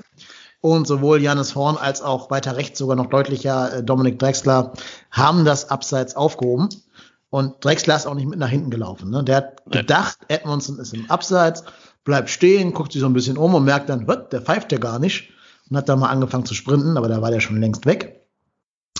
Edmundson alleine durch. Ähm, Horn geht auch nicht auf ihn, sondern Horn versucht den Pass nach innen zu blockieren. Also ich meine jetzt Janis Horn äh, versucht den, den Pass nach innen zu blockieren, obwohl da innen, glaube ich, gar keiner stand, den man hätte blockieren können. Bornau hätte auch auf die Linie gehen können. Ne? Der hätte auch nur durchsprinten müssen, dann wäre die Linie dicht gewesen. Der dachte wahrscheinlich, unser Torwart würde die kurze Ecke zumachen. Aber er war frei. Also Bornau war frei. Das heißt, der hätte sich wirklich auf die Linie stellen können und mit dem Gesicht dann zum Spielfeld drehen können und sich denken können, ich gucke, was da kommt und versuche das dann auch irgendwie wegzuhauen. Aber natürlich gehört der größte Anteil an diesem Tor dann doch dem, dem Panther von Sülz. Nur die Nummer 1 die durch die Decke, unser Timo Horn. Hallo Timo, wo bist du? Der Horn der Woche. Ja, altes Segment, lieb gewonnen äh, lange nicht mehr im Programm gehabt, aber aus gegebenen Anlass haben wir es wieder aus der Mottenkiste rausgeholt. der Horn der Woche, langsam sogar ein Hashtag auf Twitter habe ich gesehen. Ja, schlimm, ja, oder? Ja. Einerseits natürlich immer nett, wenn, wenn man so ja. merkt, dass man Leute hat, die einem zuhören. Aber es wäre natürlich schöner, wenn Horn der Woche heißt die geilste Parade der Woche und nicht der Patzer der Woche. Ähm, ja, heißt es aber leider nicht. Leider müssen wir hier jetzt schon wieder über die Personalie Timo reden. Leute, ich lehne mich jetzt mal zurück. Der Take gehört euch. 21, 22, 23. ähm, ja, also 95 Prozent, ja, ja, das Ding ist eine Fehlerkette. Ja, da kann ein Verteidiger hin. Ja, Drexler kann den, muss da nicht stehen. Und vielleicht müssen sich die Verteidiger da auch besser positionieren. Aber Edmondson geht nicht frontal auf Timo Horn zu. Der dreht ja ab Richtung Grenze 16er und steht dann, ich würde mal sagen, so hm, eineinhalb Meter von, von der Auslinie entfernt. Und der hat nur eine Chance, weil es ist keiner in der Mitte mitgelaufen. Da stehen vier Kölner Verteidiger. Der kann nur direkt schießen. Und was macht dieser Idiot mit der Eins? Macht schon wieder, lässt sich schon wieder aufs Knie abkippen und dann, das, und das ist, das ist für mich das Allerschlimmste an diesem Ding. Da guckt er seine Mitspieler an und schimpft. Er, ohne Scheiß. Ich habe höchsten Respekt vor Sebastian Bornau. Wäre ich Sebastian Bornau gewesen, ich wäre hingegangen, hätte ihm, hätte ihm so eine Balak Podolski Gedächtnisklatsche gegeben. Was fällt diesem Idioten ein? Timo Horn ist der größte Unsicherheitsfaktor dieser Bundesliga als Deuter. Der ist der statistisch schlechteste Keeper aller, Bund aller, aller ersten Ligen in Europa. Und der faselt jedes Mal, ja, ich werde jetzt wieder besser und ich sehe mich als Nummer eins am Arsch. Du bist nur noch eine Lachnummer, Junge. Und dann weißt du, und ich denke auch noch im ersten Spiel gegen Hoffenheim hat er in der zweiten Halbzeit zwei Dinger gehalten. Und dann denke ich mir so, yo, vielleicht hat er es ja doch wieder gefunden, so seinen inneren Frieden und vielleicht, und dann in dem Augenblick, wie du denkst, ja, vielleicht wird das ja doch wieder was, kommt dieser Rückpass von, von Hector, Horn geht wieder so halb raus, halb nicht raus, weiß wieder nicht, was er mit sich machen soll das ist ja nicht, äh, weißt du, ist ja nicht so, dass wir über eine Szene uns im ganzen Jahr aufregen. Wir haben jetzt vier Gegentore kassiert und an drei hat Timo Horn zumindest Aktien drin. Und das sind halt einfach zu viele Fehler. Das sind einfach zu viele individuelle Fehler. Und wenn sich dann auch noch ein Gistol, Trainer, dahinstellt und sagt in der Pressekonferenz nach dem Spiel, ja, das war Timos Fehler, aber wir fangen jetzt keine Torwartdiskussion an, weil Ron-Robert Zieler ist ja hier hingekommen äh, mit dem Wissen, er ist nicht Nummer eins, sondern Nummer zwei und soll sich weiterentwickeln. Alter, der ist 31. Was soll der sich denn hier weiterentwickeln? Soll der neben, macht der neben dem äh, Sport jetzt noch ein Studium an der, an der, an der Sporthochschule oder was? Äh, fällt mir nichts so ein. Fällt mir nichts so ein. Ich bin der Letzte, der Timo Horn jetzt hier teert und federt und am Kölner Dom aufhängt, ne? Aber allein mit welcher, mit welchem Werf man vor der Saison, als klar war, Zieler kommt, sofort das erste Interview von Held und Gisto. Ja, aber Timo bleibt unsere Nummer eins. Na, warum machst du das? Wieso sagst du nicht einfach, ja, wir haben jetzt zwei gute Torhüter und wir werden sehen, wer in der Vorbereitung der Bessere ist. Und dann, dann, ist es ja auch noch so, dass Timo Horn gegen die Truppen, gegen die wir da vor, Vorbereitung gespielt haben, kein Gegentor kassiert und sagt jeder, ja, Ron-Robert Zieler hat ja da einen Fehler drin und äh, ja klar ist der Timo unsere Nummer eins, ist ja, ist ja auch Kölner Jung. Ja, aber das ist nix. Das ist nix. Und ganz ehrlich, ich, ich hoffe es nicht. Aber wenn Timo Horn jetzt am Samstag einen Patzer drin hat und der führt dazu, dass wir nicht gewinnen, dann kannst du den nicht als Nummer eins behalten. Dann ist das nicht erklärbar. Unter keinen Umständen. Weil, wenn, wenn das so ist, dass Ron Robert Zieler keine Option ist, ja, sorry, dann können wir den ersten FC Köln vom Spielbetrieb abmelden. Dann brauchen wir gar nicht mehr weiterspielen. Dann, dann lass uns hier mit der zweiten Mannschaft äh, hier Regionalliga West spielen ist, das ist wahrscheinlich dann besser, dann hast du zumindest die Chance, in eine dritte Liga aufzusteigen. Das ist doch, das ist doch so, so schlecht. Und jede Woche erzählen wir hier Gebetsmühlen als ich erzähle, der macht sich nicht groß, der kippt immer nur ab, der hat kein Spielverständnis, der steht schon wieder im, der steht schon wieder im Kraut- und Rübenfeld. Guckt, guckt euch mal an, wo der steht. Der steht im Nirgendwo. Der steht nicht auf der Linie, der steht nicht bei, der steht nicht beim, beim Stürmer, der steht im Nichts. Und dann, der, der, der versucht noch nicht mal zum Ball zu gehen. Du siehst noch nicht mal, dass der, dass der zuckt. Der dreht sich weg. Hat der Angst vorm Ball, der Kerl? Die letzten drei Minuten wurden ihm präsentiert von Valium, unserem Premium-Sponsor. Oh, nee, ernsthaft. Ich, ich, mir, schwillt langsam echt der Kamm. Ja, ich verstehe dich. Ich lache auch nicht über dich, wirklich nicht. Ich lache einfach nur über, weil ich nicht weinen kann gerade im Moment. Ja, äh, das ist auch so. Ey, ganz ehrlich, ne? Ich, ich, hab, ich musste ja so, als ich kann mich dran erinnern, als wir dann letztes Jahr den Klassenerhalt geschafft hatten, hat der erste FC Köln ja wirklich allen Ernstes ein Highlight-Video von Timo Horn rausgebracht. Oh Gott. In ja. diesem Video waren sechs, sechs Szenen. Sechs. Ja, und davon drei gegen Augsburg. Aus den letzten acht Jahren. ja. das, ernsthaft, das waren sechs Szenen aus dem Jahr. Ja, ja, eine gegen Wolfsburg, drei gegen Augsburg und noch so ein paar random Dinger, die jeder Torwart Und dann denkst halt. du dir so, ja, toll, aber sorry, aber dann hält, dann hält dir jeder zweite Torhüter in der Bundesliga. Jeder, jeder. Und dann habe ich mir gedacht, so, boah, Alter, stell mal vor, du hättest jetzt, ich habe echt schon überlegt, ob ich mir einfach jemanden suche, den bezahle, dass der alle Slapstick-Dinger von Horn rausfindet. Das Ding wäre zehnmal so lang gewesen. Und dann denkst du dir so, ich verstehe es nicht. Und es ist ja nicht so, dass hier in diesem Podcast oder bei Twitter oder sonst irgendwer jemand Timo Horn zum Fraß vorwerfen will. Nein, ganz ehrlich, wenn Timo Horn geil halten würde, wäre ich der Erste, der sagen würde, geil, super, cool, freue ich mich. Aber der, der, seit drei Jahren bringt der Kerl nichts mehr. Ach, seit vier Jahren schon. Ja, seit der Verletzung, ne, kann man fast sagen. Ja, seit der genau, schweren Verletzung in der Quali-Saison. Ja. Seit vier Jahren und dann denkst du dir so, ja, aber passiert nichts. Und ich, ich sehe auch bei, ich sehe auch keine, also ganz ehrlich, dass Timo Horn kein nicht mehr Nationalteuter wird, das sollte jedem klar sein. Aber ich sehe da auch, ich sehe da keine Weiterentwicklung. Ich sehe jede, jedes Mal dieselben Fehler. Jedes Mal. Und ja, ich verstehe. Vielleicht wechselt er nach Freiburg, dann hat er doch noch Chancen auf die Nationalmannschaft. Ja. Ähm, unabhängig von der Leistung. Aber ähm, tja, ich finde ja, der erste Fehler geht dabei los, dass er ohne Überzeugung so halb rausrennt, dann doch wieder stehen bleibt, dann so drei Schritte zurück macht und deswegen völlig falsch zu allem ja. stand. Ich glaube, wenn du da einfach im Tor bleibst, passiert da gar nichts. Der Natürlich Typ ist ja so weit draußen, der Edmondson. Ja, aber was der muss den Ball kontrollieren gegen vier Innenverteidiger, ja. bleibt drinnen, passiert nichts. Oder wenn du rauskommst, dann geh halt richtig raus. Ja, genau. Dann, dann also, zur Not so ein neuer Ding, wo du sagst, okay, dann gibt's halt hier eine rote Karte. ne? Also jetzt ohne den Typen da abzugrätschen, aber du weißt schon, was ich meine. Ähm, wenn du rausgehst, dann halt richtig. Das war ja auch gegen Hoffenheim auch schon dieses Geeiere da. Oder gegen Augsburg, dieser Elfmeterszene, wo er auch nur so halb rausgeht und dann sich ganz ja. ungestüm anstellt. Ähm, das war der erste Fehler. Und dann halt den, den Innenpfosten nicht abzudecken, also die kurze Ecke nicht abzudecken und zu denken, ja, er wird den schon nicht genau da reinschießen.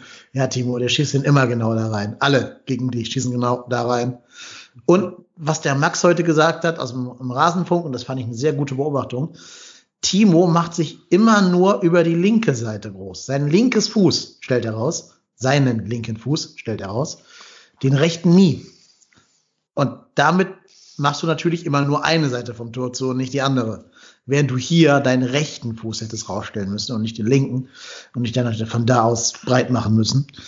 Wenn man das einmal sieht, da hat der Max nämlich vollkommen recht, dann sieht man das immer. Da müsst ihr vielleicht mal ein Video angucken, ein paar Zusammenschnitte von seinen seine Fail-Compilations. Das macht er tatsächlich immer. Der hat so wenig Vertrauen in seinen rechten Fuß, dass er damit nicht mehr Abwehrparaden machen möchte, so Fußabwehren. Ähm, ja, ganz kleiner Einwurf, live und aktuell. Der HSV ist der bessere erste FC Köln. Die haben gerade eine 2-0-Führung in sieben Minuten gegen Paderborn verdattelt und liegen jetzt 3-2 oh, hinten. Super. Die haben gerade drei Tore gefressen in sieben Minuten. Die sind echt der schlechtere erste FC Köln, muss man so sagen. Krass. Gegen Paderborn, meine Güte. Chris Führig, Doppelpack übrigens. Ja, genau, Führig, Doppelpack, ja. Zweimal komplett unbedrängt den Ball in die Füße gespielt bekommen vom, äh, vom Vier HSV. Minuten, drei Gegentore, äh, das ja, ist schon gut. Ganz ja. genau. Ja. das zweite war ein Robben-Gedächtnistor, also das das zweite Tor von, von Führig, ja. Sehr, sehr gut. Ja. Nein, aber also ich verstehe es nicht. Ich verstehe ich verstehe es einfach nicht. Ich verstehe nicht, wieso Timo Horn und vor allem du siehst ja jedes Mal dieses gleiche, der, dieses Arme nach hinten und dann so und dann denkst du dir, jo, jetzt holt der Schwung mit den Armen, um zu springen. Nee, und dann sackt der so in sich zusammen und du denkst so, Junge, nein! Also nochmal, wenn, wenn der hechten würde und der kommt nicht an den Ball, ja, dann ist das so. Dann hast du es aber zumindest versucht. Aber ich habe, ich weiß nicht, wie oft, ich kann, ich kann mich an keine Flugparade von Timo Horn erinnern jetzt gerade. Wo der springt, nicht. hechtet und den Ball hat.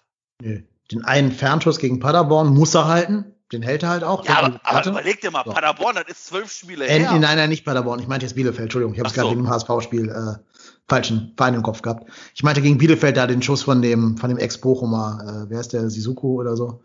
Den muss er halt auch halten. Den hält ja, gut. Ja. ja. Ja. So, jetzt haben wir jetzt, jetzt haben wir beiden hier so gerantet, wir haben Stefan noch gar nicht zu Wort kommen lassen. Ja, Entschuldigung. Nee, alles gut. Ähm, aber Stefan raus. hat jetzt ja, jetzt ja die Bühne, solange wie er möchte, wenn du auch noch unseren Valium Premium. Hau drauf, hau drauf. ja, oder verteidige ihn. Eine flammende Rede für den Panther.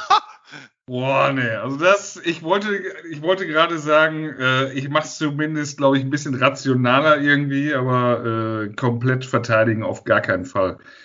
Ähm, nee, also ich sehe das, äh, ohne dass ich jetzt auf die einzelnen Szenen eingehen will, das haben wir, glaube ich, gemacht. Ähm, insgesamt der Umgang mit äh, Timo Horn von den verantwortlichen Mitspieler, weiß ich nicht so genau, vom ganzen Verein irgendwie. Ich finde halt, dass das der einzige ist, also ist die Position und er der einzige Spieler, wo halt dieses Leistungsprinzip irgendwie komplett ausgeschaltet ist. Der auch mit dem Wissen, dass, also ich, ich glaube, ich kann das so oder wir alle so differenziert äh, betrachten, dass äh, die Torhüterposition immer so ein bisschen sensibler ist. Ähm, man da auch genauso wie im Feld dann mal einen Fehler verzeihen muss, auch wenn das halt immer doppelt wehtut irgendwie, aber ähm, wie eben schon angesprochen, der kann jetzt seit drei Jahren ganz vogelwild irgendwie, also gefühlt hat er halt wirklich an jedem anderthalbten Ge Gegentor seine Aktien und ähm, diese Außendarstellung hat mir auch gestunken, dass man Ron Robert Zieler holt und dann nicht einfach mal sagt, äh, so, jetzt haben wir ein offenes Rennen. Und wer nachher am Ende der Vorbereitung im Tor landet, ist hier einfach mal 50-50, weil er hätte mich, mich halt auch mal interessiert, wie ein Timo Horn reagiert. Ähm, und das passt halt nicht. Und ich verstehe nicht, warum Timo Horn, der mal ja, irgendwie ein aufstrebender Keeper war, man vielleicht aber auch rückblickend sagen muss, dass äh, vielleicht hätten wir alle im Tor unter Peter Stöger auch unheimlich wenig Gegentore kassiert weil es kam ja kaum was auf die Bude mit 13 mal zu 0 und da fällt es mir mittlerweile mit ein bisschen Abstand auch schwer zu glauben, dass das an Timo Horn lag. Sondern wir haben halt hinten, glaube ich, vor ein paar Jahren unter Peter Stöger halt top organisiert gestanden. Das war extrem wenig zugelassen. Das war, glaube ich, der springende Punkt in der Zeit. Äh, dass er dann insgesamt natürlich als Torwart ein bisschen sicherer ist, weil er eh wenig auf die Bude bekommt, alles in Ordnung. Aber wie gesagt, diese Außendarstellung und ich weiß nicht so genau, womit er sich das verdient hat, weil er jetzt nicht mal, finde ich, außer dass er halt aus Köln ursprünglich kommt, aber er ist kein Typ, wo ich sage, ja, dem verzeiht man mal einen Fehler, weil ansonsten ist er irgendwie so wichtig, weil besonders kommunikativ oder er ist irgendwie Wortführer und irgendwie einer, der mal wichtig ist, weil er dazwischen haut. Das ist er alles nicht. Deshalb wollte mir noch nie so richtig in die Birne, warum er dieses Standing hat, warum er sportlich so unantastbar ist irgendwie.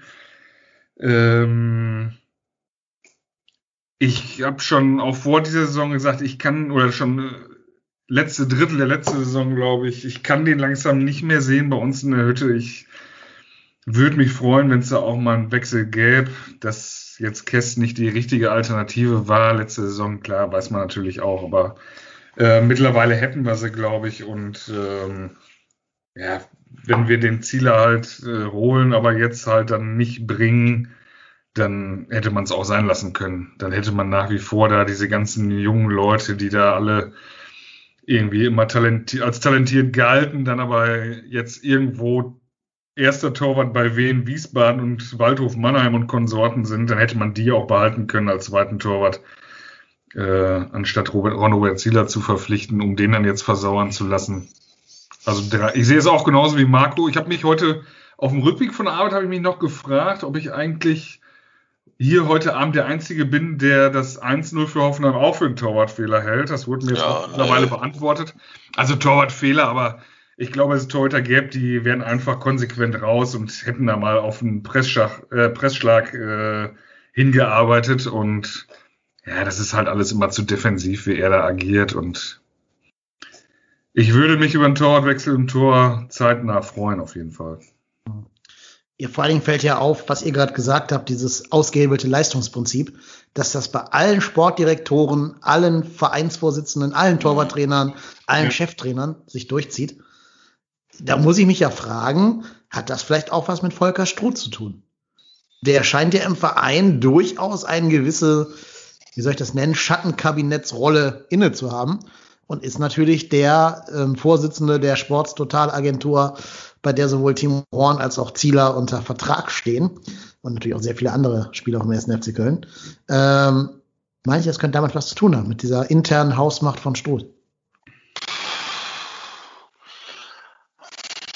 Das, äh, ja, kann, das kann sicherlich so sein, aber es ist, es ist ja nicht, also nochmal, ich sage ja keiner, dass das auch ein Wechsel sein muss, der, der für alle Zeiten ist. Also ich meine, ich, ich zum Beispiel hätte ich gern mal gesehen, dass, weiß ich nicht, Zieler von mir aus im Pokal spielt. Und, und Horn in der Liga. Weil, ganz ehrlich, Zieler haben wir nur in den Vorbereitungsspielen gesehen. Und Vorbereitungsspiele sind für mich kein Maßstab für eine Saison. Ob Ron Robert Zieler der ist, der das besser machen würde, das weiß ich nicht. Also auch ich glaube nicht, dass Ron Robert Zieler, also dass wir, wenn wir jetzt nur Horn mit Ron Robert Zieler tauschen, äh, nächstes Jahr Europa League spielen. Das bezweifle ich. Aber mir geht das auch einfach um dieses, ich, ich glaube auch, dass man Timo Horn damit keinen Gefallen tut. Weil, ganz ehrlich, ich warte schon gefühlt auf, als ich das Dingen gesehen habe, wusste ich schon alles klar. Das wird ein Podcast, da werde ich fünf Minuten mich in Rage reden und die ganze Zeit nur auf Timo Horn einprügeln. Ich will das nicht. Also, also ne, nur damit alle das mal glauben. Ich, es ist nicht so, dass ich mich jetzt drüber freue und sage, oh, Timo Horn, ha, wieder mal einen ans Messer geliefert. Nee, ich habe keine, hab keine Lust, mich hier eine Stunde über den scheiß 1. FC Köln zu ärgern. Ich würde viel lieber über ein lockeres, leichtes 3-0 gegen Bielefeld mich freuen, wo weiß ich nicht, Anderson, Duda und Rex mit Schein Tormann, das ist mir, das wäre mir völlig egal. Ich würde mich hier freuen. Ich könnte mich hier zurücklegen, ein Bier trinken und alles wäre gut. Anstattdessen schraube ich mir hier zwei Bier weg, weil ich meinen Frust ertränken muss, gefühlt. Und das jede Woche das gleiche. Und wie gesagt, wir, wir sprechen das gebetsmühlenartig. Wir haben dafür einen Jingle. ja. Nochmal, das ist nicht zweimal passiert, das ist, ich weiß nicht, wie oft passiert. Ja, ich muss mich auch gerade mal, also äh, ja, ich fange mal anders an. Was mir auch wirklich tierisch auf den Keks geht, hast du Marco gerade aber auch schon gesagt, diese Standardgeste von Timo Horn nach seinen Fehlern. Immer ja. dieses, ich gucke zum Innenverteidiger und heb so ein bisschen anklagend die Hände, ja. als wenn der jetzt gerade einen Fehler gemacht hätte. Das macht er leider immer. Das ist wie der Manuel Neuer Reklamierarm bei dem komplett internalisiert. das ist so ein Reflex. Ne? Ich habe, ich habe ja, ich weiß nicht, ich weiß nicht, irgendeiner hatte geschrieben, äh, Timo Horn beklagt sich. Ich weiß gar nicht, wer hat das denn auf Twitter jetzt am, am Samstag geschrieben? Habe ich gesagt, das ist der Reklamierarm des kleinen Mannes. Ja. Das ist wirklich so. Ja, ja. Das ist, du hast völlig recht, das ist wie bei Manuel Neuer. Aber dann denkst du dir so, ja, Timo, wer, wer soll, also wem willst du dieses Ding ankreiden? Ja. Wem? Ja. Zeig mir den, zeig mir den und, und nochmal, ich habe von Timo Horn noch nicht einmal gehört, yo, das war mein Ding. Ja, ich habe es einmal von ihm gehört, ganz am Anfang dieser Patzer-Serie, aber ja, ist schon lange her. Ähm, und was ich dann noch, ja, fast schon, schon Hanebüchen und der, der sehr schlechte Versuch des Spinnings finde, ist, wenn sich ein Horst Held dann auf die Pressekonferenz setzt und sagt, Letzte Saison hat uns Timo sehr, sehr ja. viele Spiele gerettet. Ja. Er hat gesagt, sehr, sehr. Zweimal das Wort sehr. Sehr, sehr, hat sehr, sehr gut gehalten oder sehr, sehr viele Spiele für uns gerettet. Wegen, auch wegen ihm sind wir nicht abgestiegen. Mhm. Und hat dann als Referenz das Wolfsburg-Spiel genannt mhm. und gegen Super hat er da gehalten. Wo er einen Elfmeter verschuldet hat. Ey, ja, und den aus Versehen gehalten hat. Ja, genau. Ähm, und da hinterher auch einen Torwartfehler gemacht hat beim 1-1 ja. dann. Denselben wie jetzt wieder, also den gleichen Fehler, ähm, die gleiche Sorte Fehler. So, aber wie kann ich mich denn hinstellen, das allen Ernstes behaupten? Da sagt doch bitte lieber, der Spieler geht gerade durch ein Tal, das finden wir, ähm, sehen wir auch, das nehmen wir wahr. Wir wollen ihn aber stützen und wir können ihn jetzt auch nicht äh, irgendwie vor die, ne, wie er gesagt hat, zur Schlachtbank führen. Das war ja okay als, als Statement. Aber sag doch nicht, der hat eine sehr, sehr gute Saison gespielt. Dann sag ich dir aber, du gehörst in ein sehr, sehr gutes äh, geistiges Pflegeheim irgendwie. ja. Also ja. wenn du das wirklich glauben würdest, ich glaube, der hält ja auch selber nicht, das ist mir schon bewusst. Das versucht er so als Spin da reinzubringen. Ne? Aber welcher Journalist glaubt das denn? Das glaubt ja, ja nicht keiner. mal Frank. Selbst der glaubt ja, dass das Wort schlecht war. Ja, das nimmt ja auch so eine Dynamik dann auf. Ich finde immer, wenn entweder schon, ja gut, wie gesagt, letzte Saison vielleicht nicht. Es, es würde sich jetzt durch Ron Robert Ziele einfach noch mehr anbieten als die Jahre davor. Mit Kester hinter, das steht einfach fest. Aber dieses alles mal zu dramatisieren, mit äh, zu Schlachtbank führen und davor die Monate und Jahre ja auch immer äh, Horns Rumgeheule. Ich werde in den sozialen Medien da immer beleidigt und so weiter. Und da hat sich seine Frau da, glaube ich, noch eingemischt und so weiter. Ähm, da muss doch jetzt dann auch irgendwann mal, gut, nein, zur Schlachtbank nicht. Wir führen den jetzt einfach zur Ersatzbank. Das muss ja auch erstmal reichen. da sitzen, genau, da sitzen acht andere auch drauf. Auf ja. Genau. Also, wenn jeder, das meine ich ja mit dieser sinnlosen, mit diesem sinnlosen Beschützen dieser Leistung, wenn Drexler zweimal nacheinander sch schlecht spielt oder dreimal, dann ist er halt auch auf der Bank. Und da weniger, auch weniger. Eine Halbzeit reicht, damit Drexler raus ist. Ja. Genau. Und ähm, ja, das muss den jetzt einfach mal erwischen. Alles andere, das kann man doch gar nicht mehr erklären irgendwann. Das kann man auch den, den, wie du eben schon sagtest, dem Innenverteidiger, dem, einem soliden Sebastian Bornau, kann man das ja gar nicht mehr erklären. Warum der dann da die ganze Zeit so einen Fliegenfänger hinter sich hat. Ja. Ich weiß nicht. Demo spielt immer, frag nicht. Ja. Hat Schnüss. Setzt sich hin, trinkt einen Kölsch und hinterfragt das nicht. Ja. Also ich höre daraus, ihr beiden würdet, wenn ihr Markus Gistol wäret, dann würdet ihr jetzt morgen früh aufstehen oder vielleicht am Freitag früh aufstehen, euch ein halbes Kilo Pomade in die Haare schmieren und dann den Aufstellungsbogen schreiben und da würdet ihr den Namen Zieler ins Tor schreiben. Ja.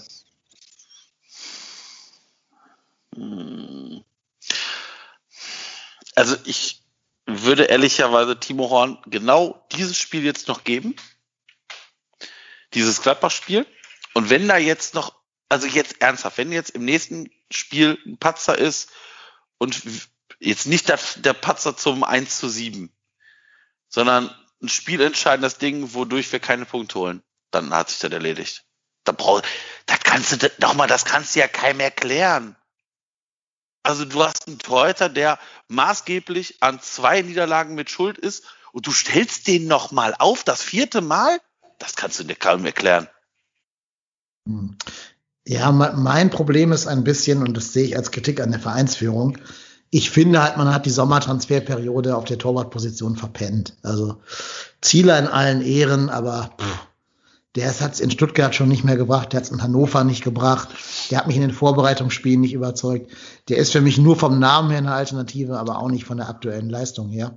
Man hat zwar passt, da einen richtigen Herausforderer hinzusetzen, der vielleicht so 22 ist, aufstrebend ist, wirklich ja. auch mal vielleicht auch sich in der Rolle des Königsmörders dann äh, gefällt, der es vielleicht annimmt als Herausforderung und sich dann da auch mal den Zweikampf so richtig stellt und eben nicht ein Jahr ausgeliehen ist, 31 ist und sowieso mit der Karriere so halbwegs schon durch ist also hat vielleicht noch zwei, drei Jahre irgendwo, meine Güte, aber ist jetzt auch nicht mehr der, der sagt, er will unbedingt ins Tor oder er zerbeißt sich hier vor Ehrgeiz die Handschuhe oder keine Ahnung was. Aber ich glaube, dass das auch so ein bisschen Ergebnis dieser letztjährigen, also vielen Jahren Torwartpolitik äh, sein könnte, ähm, dass man so einen Torhüter gar nicht mehr findet mit Anfang 20, weil die haben wir ja zumindest hinter Kessler und manchmal waren sie ja auch an zweite Stelle gerückt, weil Kessler war ja auch schon oft verletzt. Ne? Das hat man gar nicht so oft irgendwie so richtig mitgekriegt, weil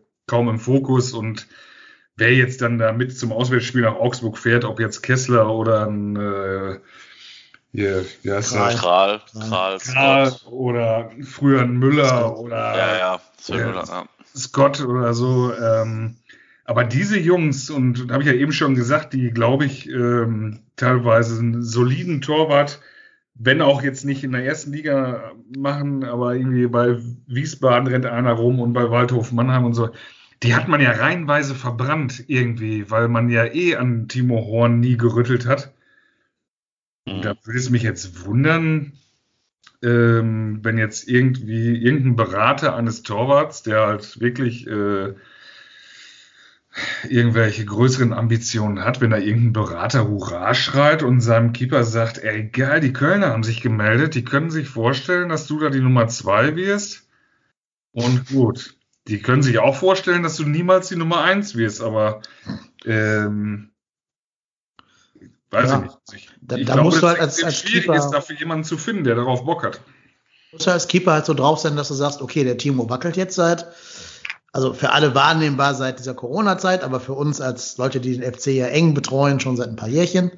Und dann habe ich halt die Eier zu sagen, ich schaffe das, den jetzt vom Wackeln zum Hinfallen zu kriegen und den abzulösen. Einfach weil ich dem Trainer so gute Leistungen anbiete, dass selbst die Hausmacht von Timo Horn nicht mehr genug ist. Und es, es gibt ja Beispiele, ne, wo große Torwerte verdrängt worden sind. Äh, Sanika spielt nicht mehr in Madrid. So, der wurde auch verdrängt von irgendwem. Also Ne, gibt's immer diesen Fall. Irgendwann muss ja mal der Wachwechsel kommen. Und was du ja auch ein bisschen, ich sag mal, einpreisen kannst, ich lehne mich jetzt nicht zu weit aus dem Fenster, wenn ich sage, dass wir die Saison nicht mit Gistol beenden werden. Aller Wahrscheinlichkeit nach. Und dann werden die Karten ja eh nochmal neu gemischt. Ja, ja, aber dann, ich, ich, ich, ähm, glaube auch, also ich glaube aktuell auch nicht, dass wir die Saison mit Markus Gisdol beenden werden. Hm, weil ähm, ich sehe aktuell nicht, dass wir in den nächsten drei, vier Spielen signifikant Punkte holen werden. Ja. Sehe ich nicht. Sehe ich genauso. Also, ja. Und dementsprechend, ähm. wie gesagt, und dann hast du, dann bist du irgendwo wieder beim achten, neunten Spieltag und stehst genau da, wo wir letztes Jahr gestanden haben. Genau da. Ja. Und dann wird wieder der Panikmodus in Köln aktiviert. Und äh, ja, dann werden wir uns wieder wahrscheinlich einen nächsten Feuerwehrmann holen. Der wird dann uns wieder wahrscheinlich irgendwie glücklich da rausreiten und der kriegt dann wieder einen 100-Jahres-Vertrag und ja, du stehst nächstes Jahr vor dem gleichen Problem wieder. Ja. Also, wenn ich jetzt wetten müsste, würde ich sagen, in fünf Spieltagen sitzt David Wagner bei uns auf der Bank. Ja, Wahrscheinlichkeit ist wahrscheinlich nicht so gering, dass. Ja. Ähm, ja, also wie gesagt, vielleicht straft uns Gistol und das Team ja auch Lügen. Also es ist, es ist ja auch nicht so, das Problem ist ja auch, der Stefan hat das vorhin äh, einmal angeteasert, da bin ich irgendwie gerade nicht so drauf eingegangen. Es ist ja nicht so, dass wir in beiden Spielen chancenlos waren. Wir hätten jetzt mit Glück zwei oder mehr Punkte haben können. Ja. Und dann würde keiner von uns darüber reden. Dann würden wir sagen, ja, Punkt gegen Hoffenheim ist gut. Punkt gegen Bielefeld, ja, okay. Ja, wir sind quasi einen Punkt hinten dran, sagt Genau, wer, wer hätte vielleicht einen mehr beholen können, aber nochmal, du hast ja jetzt nicht verloren. Dann hättest du diese Diskussion nicht. Und wie gesagt, dass sich das wieder schnell in Köln ändern kann, das wissen wir alle gesetzt den Fall, wir würden jetzt am Samstag gewinnen. Ja, dann bist du wieder irgendwo da im Mittelfeld, hast drei Punkte und dann sagst du wahrscheinlich, ja, ja, so realistisch hättest du mit drei Punkten nach drei Spielen gerechnet bei dem Auftaktprogramm.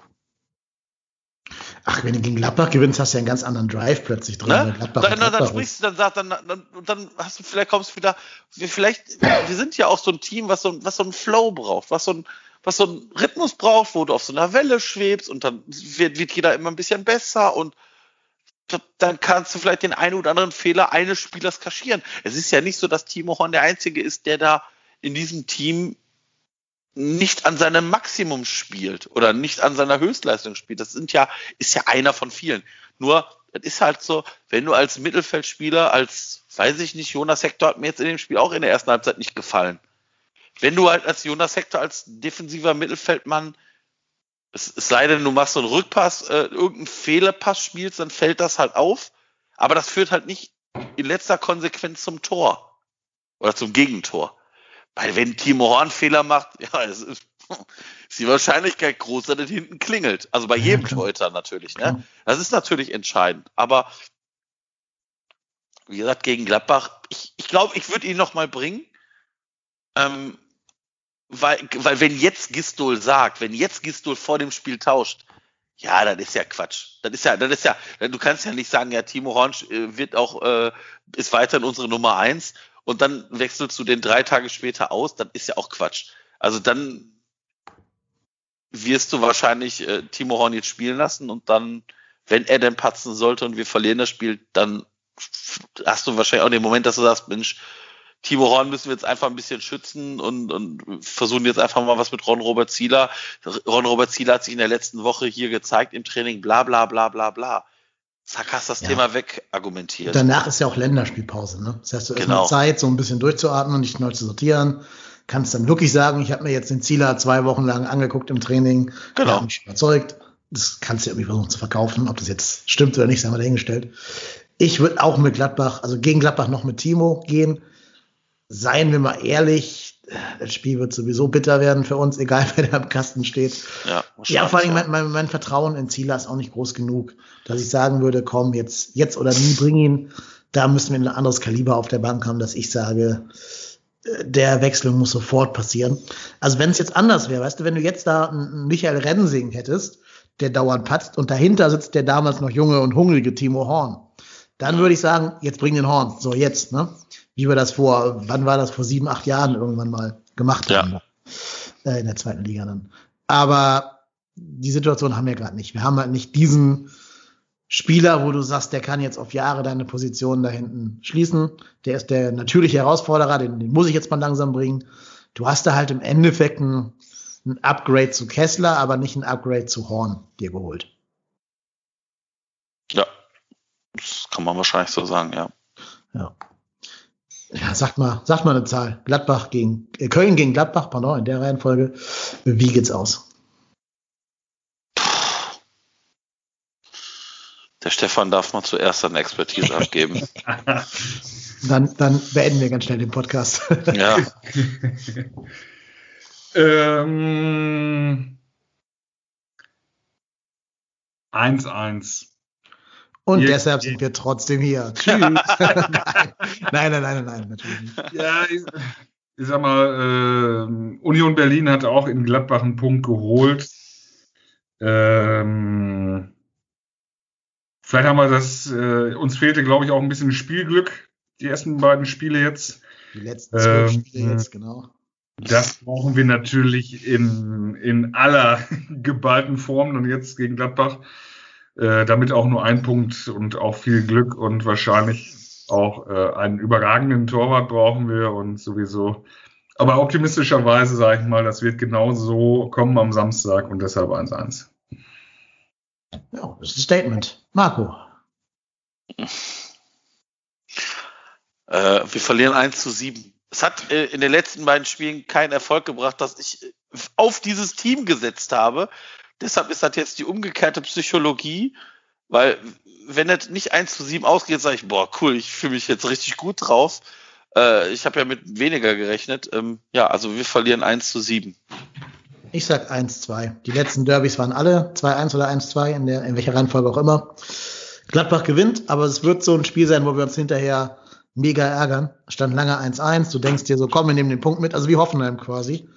Und dann, dann murmelt da noch irgend so ein eingewechselter Embolo oder so da irgendwie einen rein. Wahrscheinlich sieht auch der Torwart wieder nicht so gut aus. Ähm, egal, wer da gerade spielt. Beschrei es doch nicht. Doch, natürlich. Ich sage das jetzt genau voraus, damit ich hinterher entweder sagen kann, ich habe es doch gesagt, oder mich freue, wenn irgendein anderes Ereignis eintritt. Ja. Es ist ja manchmal sogar fast besser, 5-0 zu verlieren, als 1 zu 2, wie Hoffenheim da, so mit einem Torunterschied in der Nachspielzeit. Oder ja, ja, kurz vor Ende halt. Ähm, Nein, ich, ich glaube realistisch 1 zu 2. Gladbach wird gewinnen, allein wegen der schieren individuellen Qualität. Player, Tyram, das sind schon Monsterstürmer. Und da müssen Bolo. sie. Ja, im Bolo. Ich glaube, der ist verletzt, aber genau. Zakaria, also. Ja, ja, ja. Dann haben die immer Kader, noch Stindel und, und ja, Hofmann genau. und wie die alle heißen. Also und, und das, das Pferd, hier, das ja. Pferd, hier, wie heißt er nochmal, Patrick Herrmann.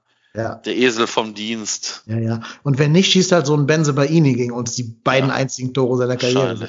Ja. Ja, ja. Ähm, ja, aber ist auch egal. Also die sind aber auch Spiel, nur ein Punkt vor uns, ne? Ja, das ist, ja. Das Klar. ist richtig. Aber du weißt doch genau, dass wir solche Gegner gerne in die Saison reinholen. Dass wir denen jetzt ihr, ihr, ihr Brustlöser-Erlebnis verschaffen, wonach die wahrscheinlich die Liga von hinten aufräumen werden. Ich meine, die haben auch gegen Dortmund gespielt, ne? Die haben jetzt nur gegen Bremen, äh, gegen Berlin unterperformt. Und gegen Dortmund kannst du ja mal verlieren, auch als Gladbach. Das ist eine andere Liga. Ja, ja, ja, klar. Ja, das stimmt schon. Also die stehen halt deutlich unter Wert da. Und das, beim FC würde ich sagen, wir sind so einen Punkt hinter, unterm Wert. Gladbach vielleicht zwei Punkte unterm Wert. Ja. Ähm, da ja. fand ich Peter Stögers äh, Formulierung immer äh, sehr cool mit, wir müssen langsam mal in der Tabelle anschreiben. Ja, genau, ja. Hat leider auch nicht funktioniert dann am Ende, aber ja, meine Güte. Naja, gut. Ähm, ich glaube, wir haben das Sportliche abgehakt sozusagen. Äh, ja. Wollen wir noch über ein nächstes Aufregerthema rund um das Geisbockheim reden? Ja, müssen wir, glaube ich. Müssen wir, ja. Ähm, wenn sich unsere Zuhörer, Zuhörerinnen fragen, warum wir da jetzt noch nicht drüber gesprochen haben überhaupt, ich rede über Stefan Müller-Römer, über die Sache geht's, bevor ich jetzt hier unnötig Spannung aufbaue. Ähm, wir hatten vor, dann eine eigene Folge zuzumachen. Das war unser Plan, weil wir finden, das ist ein Thema, da brauchen wir A, ein bisschen Expertise, mehr als wir so von außen haben. Und B, braucht man auch, glaube ich, zwei Meinungen. Also, ich sag mal so, dass zumindest Marco und ich ja doch eher näher beim Mitgliederrat sind als beim Vorstand. Dürfte anhand unserer Gästeauswahl hier relativ naheliegend sein. Deswegen war mein Wunsch, dass wir es vielleicht schaffen, irgendwen, der aus der Pro-Müller-Römer-Fraktion kommt, mit jemandem, der aus der Contra-Müller-Römer-Fraktion kommt, an ein Mikrofon zu kriegen. Das hat aus diversen Gründen nicht funktioniert. Und wir wollten jetzt auch nicht mehr zu lange herauszögern, weil das Thema ist ja jetzt aktuell und nicht irgendwie in zwei Monaten. Ja. Kann aber sein, dass noch was kommt, wenn wir es schaffen, diese Konstellation hinzukriegen. Ja. Aber ähm, wir reden jetzt einfach zu dritt darüber und ähm, wenn wir uns jetzt halt einig sein sollten, was ich gar nicht weiß, weil ich kenne das zum Beispiel Stefans Meinung nicht zu, dann ist das eben so. Da muss man damit leben. Es geht ja auch nicht darum, dass wir hier auf Teufel komm raus Kontroverse äh, schaffen. Es geht ja darum, hier irgendwie das Ding möglichst grundlegend zu beleuchten. Ich versuche mal um die Hälfte, bitte, bitte, wenn ich jetzt Blödsinn erzähle, das Ganze zusammenzufassen für Leute, die jetzt nicht so ganz tief drin sind. Äh, Stefan Müller-Römer war der Vorsitzende des Mit Mitgliederrates also gewählt von den Mitgliedern. Ähm, dazu braucht man, soweit ich weiß, eine einfache Mehrheit. Die hatte er. Er war zwar der am wenigsten, mit wenigsten Stimmen gewählte Mitgliederratschef, aber er wurde gewählt nach allen Regeln der Satzung und ähm, hat eben dieses Amt dann inne gehabt. Er war ja auch mal Vize, Interims-Vizepräsident, als unser altes Präsidium zurückgetreten ist. Mhm. Ähm, also ja, genau. Ähm, und er ist ja auch schon lange an Bord. Also er ist ja mindestens seit der Oberrat-Ära schon dabei. Und seit dieser Zeit ist er auch so gefühlt jedem Vorstandsmitglied äh, ein Dorn im Auge gewesen. Also was auch immer er da intern so alles sagt, das weiß ich ja natürlich alles nicht, da bin ich nicht bei. Aber er scheint da schon relativ stark anzuecken intern, weil sich doch einige unserer diversen sportlichen Leiter nicht gerade positiv für ihn geäußert haben. Also er wurde von Oberrat als der Anwalt bezeichnet, von Fee als der mit den Haaren oder andersrum, ich weiß es nee, nicht. Oh, es war auch Oberrat, der mit den Haaren gesagt hat. Ja, wir hat Fee aber was ähnliches gesagt. Ja, also ja der mit den langen Haaren, glaube ich. Ja, irgend so was. Ist auch wurscht. Also Dinge, wo ich sage, die gehen nicht, selbst wenn der Typ dir auf den Sack geht, du redest hier als Offizieller eines Vereins und der Typ ist ein Kollege von dir, vielleicht auf einer anderen Ebene, aber ihr seid dazu verdammt, zusammenzuarbeiten, diesen Verein zu führen. Und da kann ich die nicht den mit den Haaren oder den Anwalt oder den mit dem Doppelnamen nennen oder sowas. Äh, das geht nicht. Das, das, ist eigentlich schon Borderline-Mobbing. Ähm, da würden wir, keine Ahnung, jetzt bei uns in der Schule würden wir da jeden Schüler für ans Acht stellen und den irgendwie zu einer pädagogischen Konferenz bitten. Ähm, ja, und stell dir vor, das würde irgendein Kollege über dich sagen, ne? Wenn irgendwer sagt, hier der Marco, der mit dem Podcast oder irgendwie sowas. Geht also gar nicht. Aber das ähm, waren so Sachen, die im Untergrund schwelen. Ich sag mal, der, das, der Tropfen, der das fast zum Überlaufen gebracht hat, war eine E-Mail, die Stefan Müller-Römer, ja, die Gelehrten streiten sich, ob von seinem Privataccount oder vom offiziellen FC-Account an eine Fanin geschrieben hat. Diese Fanin hat gefragt, ob man die Mitgliederversammlung in Zeiten von Corona äh, nicht digital abhalten könne. Und daraufhin hat Stefan Müller-Römer sehr, ja, jovial, würde ich mal sagen, oder sehr unverblümt geantwortet. Er hat gesagt, nein, das fände er nicht gut. Er ist der Meinung, man müsse gewissen Stimmungen im Verein auch live vor Ort Kontra geben können und spricht dann unter anderem von AfD-nahen Mitgliedern oder, oder Methoden wie bei der AfD oder sowas. Und ähm, sagt auch, dass es halt äh, gewisse Helden gäbe, die sich sonst äh, auf einer Versammlung da irgendwie einmischen würden, die digital abgehalten würde, die sich aber bei einer echten Versammlung vor Ort ja so sinngemäß nicht trauen würden, das Maul aufzumachen. Ja, und diese E-Mail wurde halt geleakt. Wie auch immer, also es muss ja die, die Fanin gewesen sein, die ja. das dem KSTA weitergeleitet hat. Der hat da eben einen großen Aufhänger drauf gemacht, draus gemacht. Und mindestens mal das Fachblatt der Kicker ist da mit drauf eingestiegen, mit einem Kommentar von Journalistendarsteller Frank Lussem. Ja, und der Express war noch vergleichsweise moderat, aber ging auch in diese, diese Kontrahaltung. Während die Welt halt auf fc.com schon mal ein bisschen anders aussieht oder auf den anderen unabhängigeren Medien. Auch bei 93 hat der Axel sich da sehr ausführlich zu geäußert. Könnt ihr euch gerne noch anhören. Ja, und Ende vom Lied war, Stefan Müller-Römer hat sich in einer Sondersitzung des Mitgliederrates seinen Mit Mitgliederratsmitgliedern äh, gestellt. Und die haben im Endeffekt, einige davon zumindest gesagt, mit dir geht's hier nicht weiter als Chef. Wir wollen das nicht unterstützen, dass du da dauernd aneckst. Und deswegen haben zumindest einige Personen deren Namen auch bekannt sind, ähm, ihm das Vertrauen entzogen. Und deshalb ist Stefan Müller-Römer als Mitgliederratschef zurückgetreten, bleibt aber Mitglied des Mitgliederrates. Habe ich das so korrekt zusammengefasst? Ja, das ist, glaube ich, in, in, in großen Teilen äh, oder ich sage mal vollständig richtig. Ähm, ja, also wie gesagt, allein, also ich glaube halt, dass da eine Agenda dahinter steckt. Ähm, vielleicht bin ich dann jetzt auch derjenige, der hier, weiß ich nicht, irgendwelche Verschwörungen sieht, die, die es nicht gibt. Ähm, Stefan Müller-Römer ist sicherlich ein streitbarer Charakter, der diverse Sachen, der hat ja schon mal, weiß ich nicht, irgendjemanden, irgendeinen Fan auf der Tribüne mal angeschnauzt oder was auch immer. Oder, weiß ich nicht, damals bei der Terodde-Verpflichtung gesagt, naja, so einen Spieler brauchen wir hier nicht, der ist zu teuer. Ähm, also Stefan Müller-Römer war jemand, der durchaus kritisch hinterfragt hat und kein Ja-Sager war in diesem Verein. Ähm, dass das natürlich bei diversen Leuten nicht gut ankommt, kann ich nachvollziehen. Ähm, was mir immer nur so Angst macht, ist, dass das irgendwie gefühlt seit, ich weiß gar nicht, seit acht, neun Wochen wie vorbereitet klingt. Da ist diese Stefan Engels Geschichte, die kommt, oh Wunder, oh Wunder, vom Kölner Stadtanzeiger. Christian Löhr ist nämlich auch so ein Schmierfink. Und das sage ich hier ganz klipp und klar. Wir können uns ja gerne mal, weiß ich nicht, vorm reinen Energiestadion treffen. Da kann er mir gerne mal seine Meinung dazu sagen. Ihr müsst euch nun die Artikel von Christian Löhr und Frank Lussem durchlesen. Die triefen von Arroganz und Zerfressenheit. Und wenn es dann aber um Persönlichkeiten wie äh, Stefan Engels, Toni Schumacher geht, die alten Buddies, da ist man wieder gut Freund. Da kann man wieder Gefälligkeitsjournalismus betreiben. Es kotzt mich an. Als ob der 1. FC Köln nicht andere Probleme hat als so eine Scheiße. Und wenn ich dann höre, ja, Stefan Engels will Vizepräsident werden. Was, was, warum? Was kann denn Stefan Engels? Hat mal gegen den Ball getreten. Ja, hat mal gegen den Ball getreten. Fachkompetenz. Ja, mh, hm, super. Also, sorry, wenn ich das möchte, wenn ich den, also das, das Problem ist ja, was ich nicht verstehe, ist, glauben diese Leute allen Ernstes, dass sie mit so Sachen näher an diesen Verein rankommen? Ich verstehe es nicht.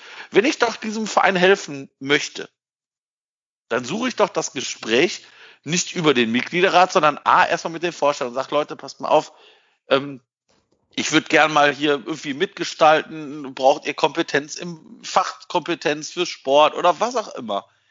Und nein, es wird direkt immer hinten der Weg gesucht. Ja, wer könnte mir denn einen schönen Artikel schreiben? Wen kann ich denn hier in die Pfanne hauen? Und wie gesagt, das fing an mit dieser, mit dieser Stefan Engels Aktion. Ich möchte Vizepräsident werden und Stefan Müller-Römer möchte mich ja nicht. Und dann kommt irgendwie raus, naja, so richtig, so richtig wahr ist dann alles nicht, was Stefan Engels sagt. Ähm, wie gesagt, da hat der, der Ho aus dem Mitgliederrat ja auch dementsprechend schon Sachen veröffentlicht, wie oft da versucht wurde, Stefan Engels anzurufen, etc. pp. Und dann hörst du aus diesem, hörst du von diesem Thema nichts mehr. Stefan Engels hat nach dieser Offensive des Mitgliederrates nicht einmal mehr was gesagt. Was schon für mich den Eindruck hinterlässt, okay, da wird schon was Wahres dran gewesen sein, was der Mitgliederrat oder Teile des Mitgliederrats da veröffentlicht haben. Und dann wird natürlich Stefan Müller-Römer da irgendwie, da, das schreibt dem irgendeiner von irgendeinem Fanclub eine, eine Mail auf seinen privaten Account, weil der 1. FC Köln und auch der äh, Kölner Stadtanzeiger schreiben von persönlichen E-Mails. Also wird das an, weiß ich nicht, die, e die private E-Mail-Adresse von Stefan Müller-Römer gegangen sein. Ich weiß ehrlicherweise auch nicht, ob er im Mitgliederrat überhaupt eine at 1. FC Köln oder at FC Köln E E-Mail-Adresse hat. Ist auch, glaube ich, da nicht so dramatisch. Ähm, und dann rennt diese Dame damit zu Christian Löhr, dem Kölner Stadtanzeiger, und sagt, guck mal, guck mal, ich hab da was, ich hab da was. Das sieht alles für mich nach Agenda aus. Sagt Stefan Müller-Römer ist ein streitbarer Charakter. Ja, die Formulierungen, die er in der E-Mail getroffen hat, sind sicherlich nicht schlau. Aber das ist halt, also wie gesagt, es, es hat für mich diesen Geschmack, dass da jemand irgendwie versucht, Stefan Müller-Römer, den unbequemen Querulanten oder wie auch immer sie den bezeichnen möchten, die, äh, rauszubekommen, rauszumobben und den zu diskreditieren. Und ähm, das, ähm, wie gesagt, und wenn dann irgendwie noch Teile des, des Vorstandes dann sagen, ja, äh, angesprochen auf die finanzielle Lage beim ersten FC Köln. Ja, aber wir, der Vorstand und das Präsidium können da nichts für. Ja, aber wer kann denn da was für? Also wer ist denn denn die handelnden Personen der, der, des, der Profiabteilung? Das ist auch ein Werle. Und dass ein Werle dann sagt, ja, nee, nee, nee, damit habe ich alles nichts zu tun, ist für mich auch so eine Sache, das verstehe ich halt nicht. Also, wie lange ist Alex Werle jetzt hier mit an Bord? Doch auch schon lang genug, ja. lang genug, um zu wissen, was da vor sich geht. Und es hat ja auch keiner gesagt, Alex Werle ist schuld an allem. Aber dass die Leute sich immer wieder rauswinden und gefühlt, weiß ich nicht, Stefan Müller-Römer hier jeden schwarzen Peter zu schieben, finde ich schon sehr, sehr, sehr, sehr einfach.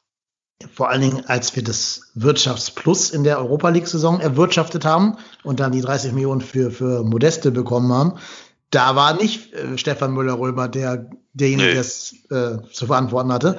Da haben sich dann Herr Werle und Herr äh, äh, Stö wer ist da? Schmatke, Schmatke, äh, in den Vordergrund gestellt. Ne? Also, ja. ja. Ja, also wie gesagt, Stefan Müller-Römer hätte das sicherlich anders formulieren müssen, dürfen, ja. sollen. Nee, müssen. Das nee. ist, ähm, das ist so. Das ist natürlich auch nicht schlau, das so zu machen, vor allem wenn man weiß, dass man ich sag mal, dass er dafür jeden Scheiß irgendwie vorgeführt wird. Aber das, was da jetzt wahrscheinlich draus folgt, ich, ich bin gespannt. Ich werde mir das alles anschauen. Ähm, heute hat der 1. FC Köln ja äh, mitgeteilt, dass es eine Hybrid-Mitgliederversammlung geben wird. Ähm, geben soll, ne? Oder geben soll, genau, geben ja. soll. Ähm, alles natürlich noch in, in Absprache, ähm, dass natürlich da auch technische Bedingungen erfüllt sein müssen. Ich finde, das ist ein spannendes Thema. Ähm, ich kann da, ich, äh, beziehungsweise ich kann die, die Kritik von Stefan Müller-Römer an einer Online-Mitgliederversammlung verstehen. Ähm, oder zumindest glaube ich, was er damit meint. So eine Online-Mitgliederversammlung, da kannst du natürlich ist natürlich eine Wortmeldung schwieriger, als wenn du vor Ort bist. Und das, wie gesagt, das stelle ich mir alles sehr, sehr schwer vor, weil du ja nicht so, ich sag mal, nicht so interagieren kannst. Du kannst ja nicht sagen, ja wunderbar, also der erste FC Köln hat wie viel? 114.000 Mitglieder. Wenn sich davon die Hälfte einloggen, ja, dann möchte ich mal sehen, wenn dann alle, alle, alle Mikrofone auf an sind. Ja, also wie soll das funktionieren? Also das stelle ich mir sehr, sehr schwierig vor. Ähm, vor allem auch zu wissen, wer stimmt da jetzt wie ab, wie soll das funktionieren? Weil rein theoretisch, weiß ich nicht, ich habe gerade keine Lust, ich gebe die meine Mitgliederkarte, weiß ich nicht, meinem Sohn und der soll dann mal irgendwie äh, dann irgendwann abstimmen, wen er denn da jetzt gerne, also vor allem es ist ja, es findet ja keine Abstimmung jetzt statt, aber das ist ja auch für die nächsten Jahre vielleicht interessant. Und ähm, demnach kann ich das durchaus verstehen. Ich bin, ich bin gespannt, wie es dieses Jahr ablaufen wird. Ähm, ist sicherlich noch ein schwieriger Weg, da eine Lösung zu finden, wo man auch allen mit irgendwie gerecht wird. Ja, also ich muss sagen, als Exil-Fan, da bin ich noch ein bisschen weiter weg als du von Köln, vom Standort, ähm, fände ich es schon demokratisch, eine Lösung zu finden, dass auch externe Mitglieder im Exil oder Leute, die vielleicht behindert sind und da nicht hingehen können aus körperlichen Gründen oder Leute, die Angst haben vor Corona oder vielleicht auch berechtigte Sorge haben wegen Corona, dass diese Leute da auch dann teilnehmen können in irgendeiner Form. Also das deckt sich eher mit meinem Demokratieverständnis als eine reine Präsenzveranstaltung, wo alle hingehen müssen. Das ist für mich nicht mehr demokratisch. Das ist dann für mich exkludierend, also ausschließend und nicht inkludierend. Ähm, ich finde diese Hybridlösung tatsächlich die beste Lösung, weil ich glaube, damit gehst du allen Kritikpunkten nach. Du hast eine Mitgliederversammlung, wo alle, die interessiert sind, vor Ort hinkommen können. Da kann jeder seinen Redebeitrag anmelden, kann jeder eine Rede halten, sich dafür anmelden, kann jeder seinen, seinen Senf dazu kamellen, alles gut. Und dann musst du halt hinterher, das kannst du ja mit zwei Wochen Verzug durchaus machen, ähm, einfach eine Abstimmung machen, eine Wahl. Also wenn jetzt Wahlen anstehen würden, Ne? Ja, stehen ja in Das betrifft jetzt ja. eher das nächste Jahr als dieses Jahr, aber auch da wird uns Corona ja noch begleiten. Du musst ja nicht an dem Tag direkt abstimmen. Das hat doch keine Satzung dieser Welt. Du kannst doch alles diskutieren und dann machst du halt eine Briefwahl wie bei der Kommunalwahl oder so. Das geht ja auch per Briefwahl. Und da sagt ja auch keiner, dass da irgendwelche Söhne oder Töchter oder so abstimmen können, die noch nicht volljährig sind oder nicht, nicht Staatsbürger das Kreuzchen machen. Das wenn es so wäre, ist es halt so. Also wer das Kreuz auf meinem Briefwahlumschlag macht, kann auch kein Mensch nachvollziehen. Kann auch meine, was weiß ich, blinde, taube, stumme Mitbewohnerin sein, die gar nicht weiß, wo sie das Kreuz macht. Ähm, keine mhm. Ahnung. Ja, aber für mich wäre schon demokratischer, möglichst vielen Fans die Gelegenheit zu geben, abzustimmen.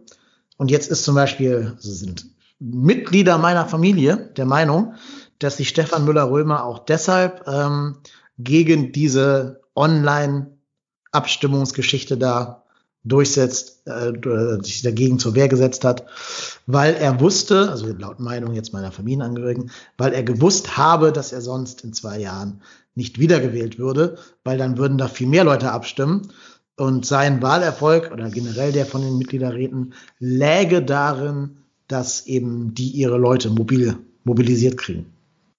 Seht ihr das genauso oder ist das eine Verschwörungstheorie? Ähm, ich kurz anlenke, ja, ich äh, glaube, dass da was dran ist, weil ähm, Stefan Müller-Römer, glaube ich, ähm, schon viel Gefolgschaft zum Beispiel bei den Ultras hat, die, ich glaube, das war jetzt auch schon zumindest für die da zu lesen, die sich dafür interessieren, ähm, dass genau diese Gruppen halt auch für die ähm, für die reine Präsenzveranstaltung sind. Und das wird auch schon damit zusammenhängen. Ob das wirklich so ist, kann man sowieso jetzt zu diesem Zeitpunkt, dass man, wenn man es nicht einmal gemacht hat, äh, nicht beweisen. Das ist aber eine Vermutung, wo ich jetzt auch sage, ja, das liegt nahe, wenn da ein breiteres Publikum aufgestellt ist, auch mal Leute reingucken, die sagen, ja, hinfahren würde ich nie, aber einloggen kann ich mich ja. Ähm, entweder durch Entfernung oder halt auch eher so ein 50-50-Interesse, ähm, dass dann dann doch eher die Wahlrichtung oder gegen Mitgliederratsleute oder halt in dem Fall halt genau Stefan Müller-Römer fallen würde, sehe ich auch so, ja. also ich weiß es nicht. Ich, ich habe nicht mit Stefan Müller-Römer gesprochen. Ähm, noch dementsprechend nicht, noch. noch nicht. noch nicht. Also Stefan, bitte melde dich. ähm, äh, ja, ich weiß es nicht. Ich, ich, keine Ahnung. Es kann, es kann sein. Ja, es kann sein. Ja, Stefan Müller-Römer hat, ich sage jetzt mal, von den ich würde es jetzt noch nicht mal Ultras oder, oder äh, wen auch immer beziffern. Ich würde es jetzt einfach mal von, den, von der kritischen Masse nennen.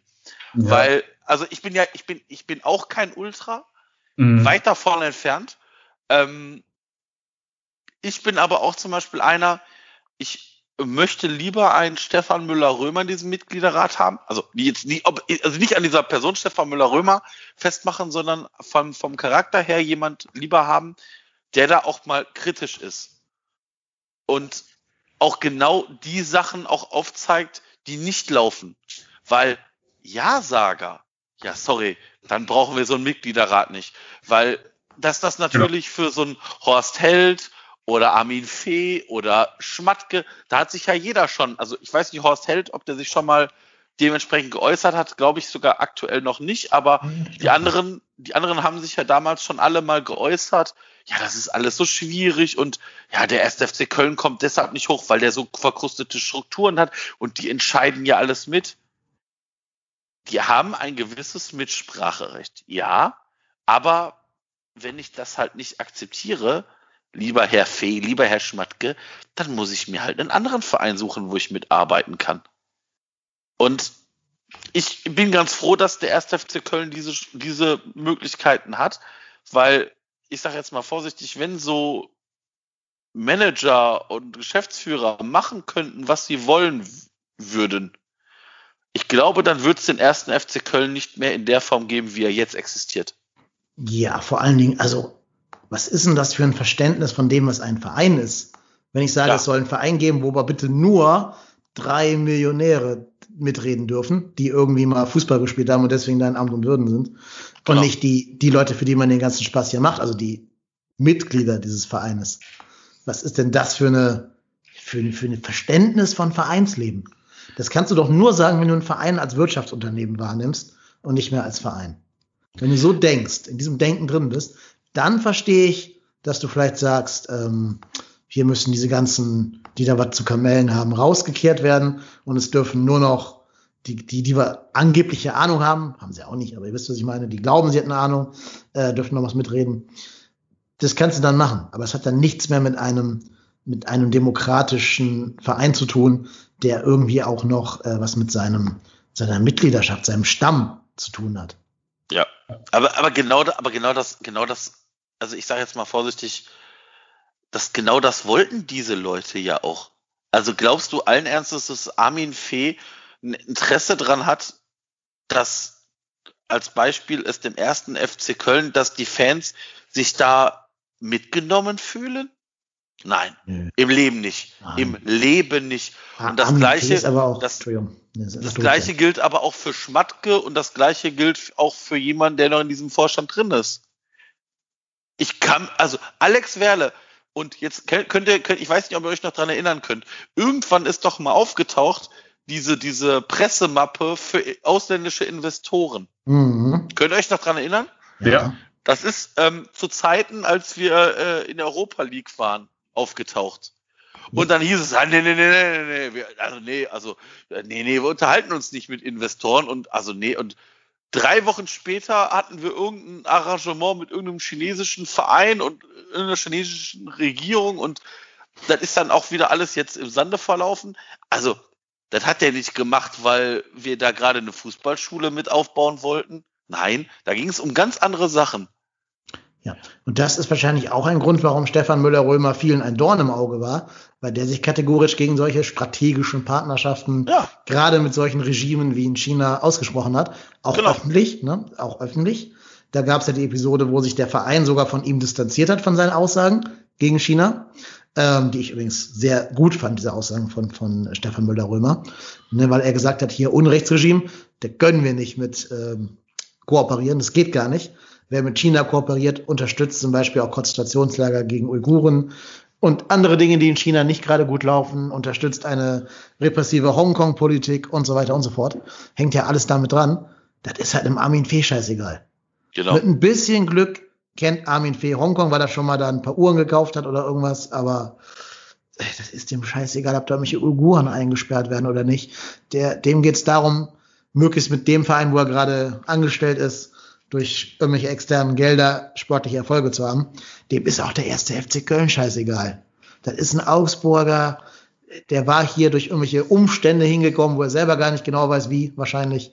Äh, Klammer auf, Alex Werde, Klammer zu. Alex Werde, ja. Ja, ja, genau. Ja. Ähm, zum Hotte hält, glaube ich sogar noch, dass der den FC als Verein gerne mag. Ja. Ne? Heißt jetzt nicht, dass der sich gegen chinesische Investoren aussprechen würde oder so, das weiß ich nicht. Aber dem glaube ich noch eher eine Nähe zum Verein ab als zum Beispiel Armin Fee. Ja. So, ja. aber gut, Armin Fee ist ja auch Geschichte, über den müssen wir gar nicht mehr reden. Ja, ja, ich, glaube halt, ne, also ich glaube halt, dieses Segen am Stuhl von Müller-Römer liegt auch daran, dass man sich möglichst für, ähm, für Investoren offen halten wollte. Und da haben vielleicht auch ein paar gesagt, ne, vielleicht so ein Lionel-Zug von, von Rewe hat vielleicht auch gesagt, wenn der los wird, können wir uns vorstellen, unser Investment dann noch ein bisschen zu intensivieren. Aber nicht, wenn der Typ uns da dauernd in die Parade fährt, zum Beispiel. Mhm. Der hat ja anscheinend auch gegen ihn gestimmt, was die Vertrauensfrage angeht. Ja, ja da, wobei, wobei Lionel Zug ja, glaube ich, im gemeinsamen Ausschuss mit drin ist. Also es ja. gibt ja, es gibt ja einmal noch den gemeinsamen Ausschuss ähm, mit Mitgliederrat und Vorstand und ich glaube, da ist Lionel Zug auch mit drin. Ich weiß jetzt nur nicht mehr in welcher Rolle. Und ähm, ja, also nochmal, Stefan Müller-Römer ist ein streitbarer Charakter. Ähm, da darf auch jeder gerne eine andere Meinung zu haben, ist auch völlig legitim.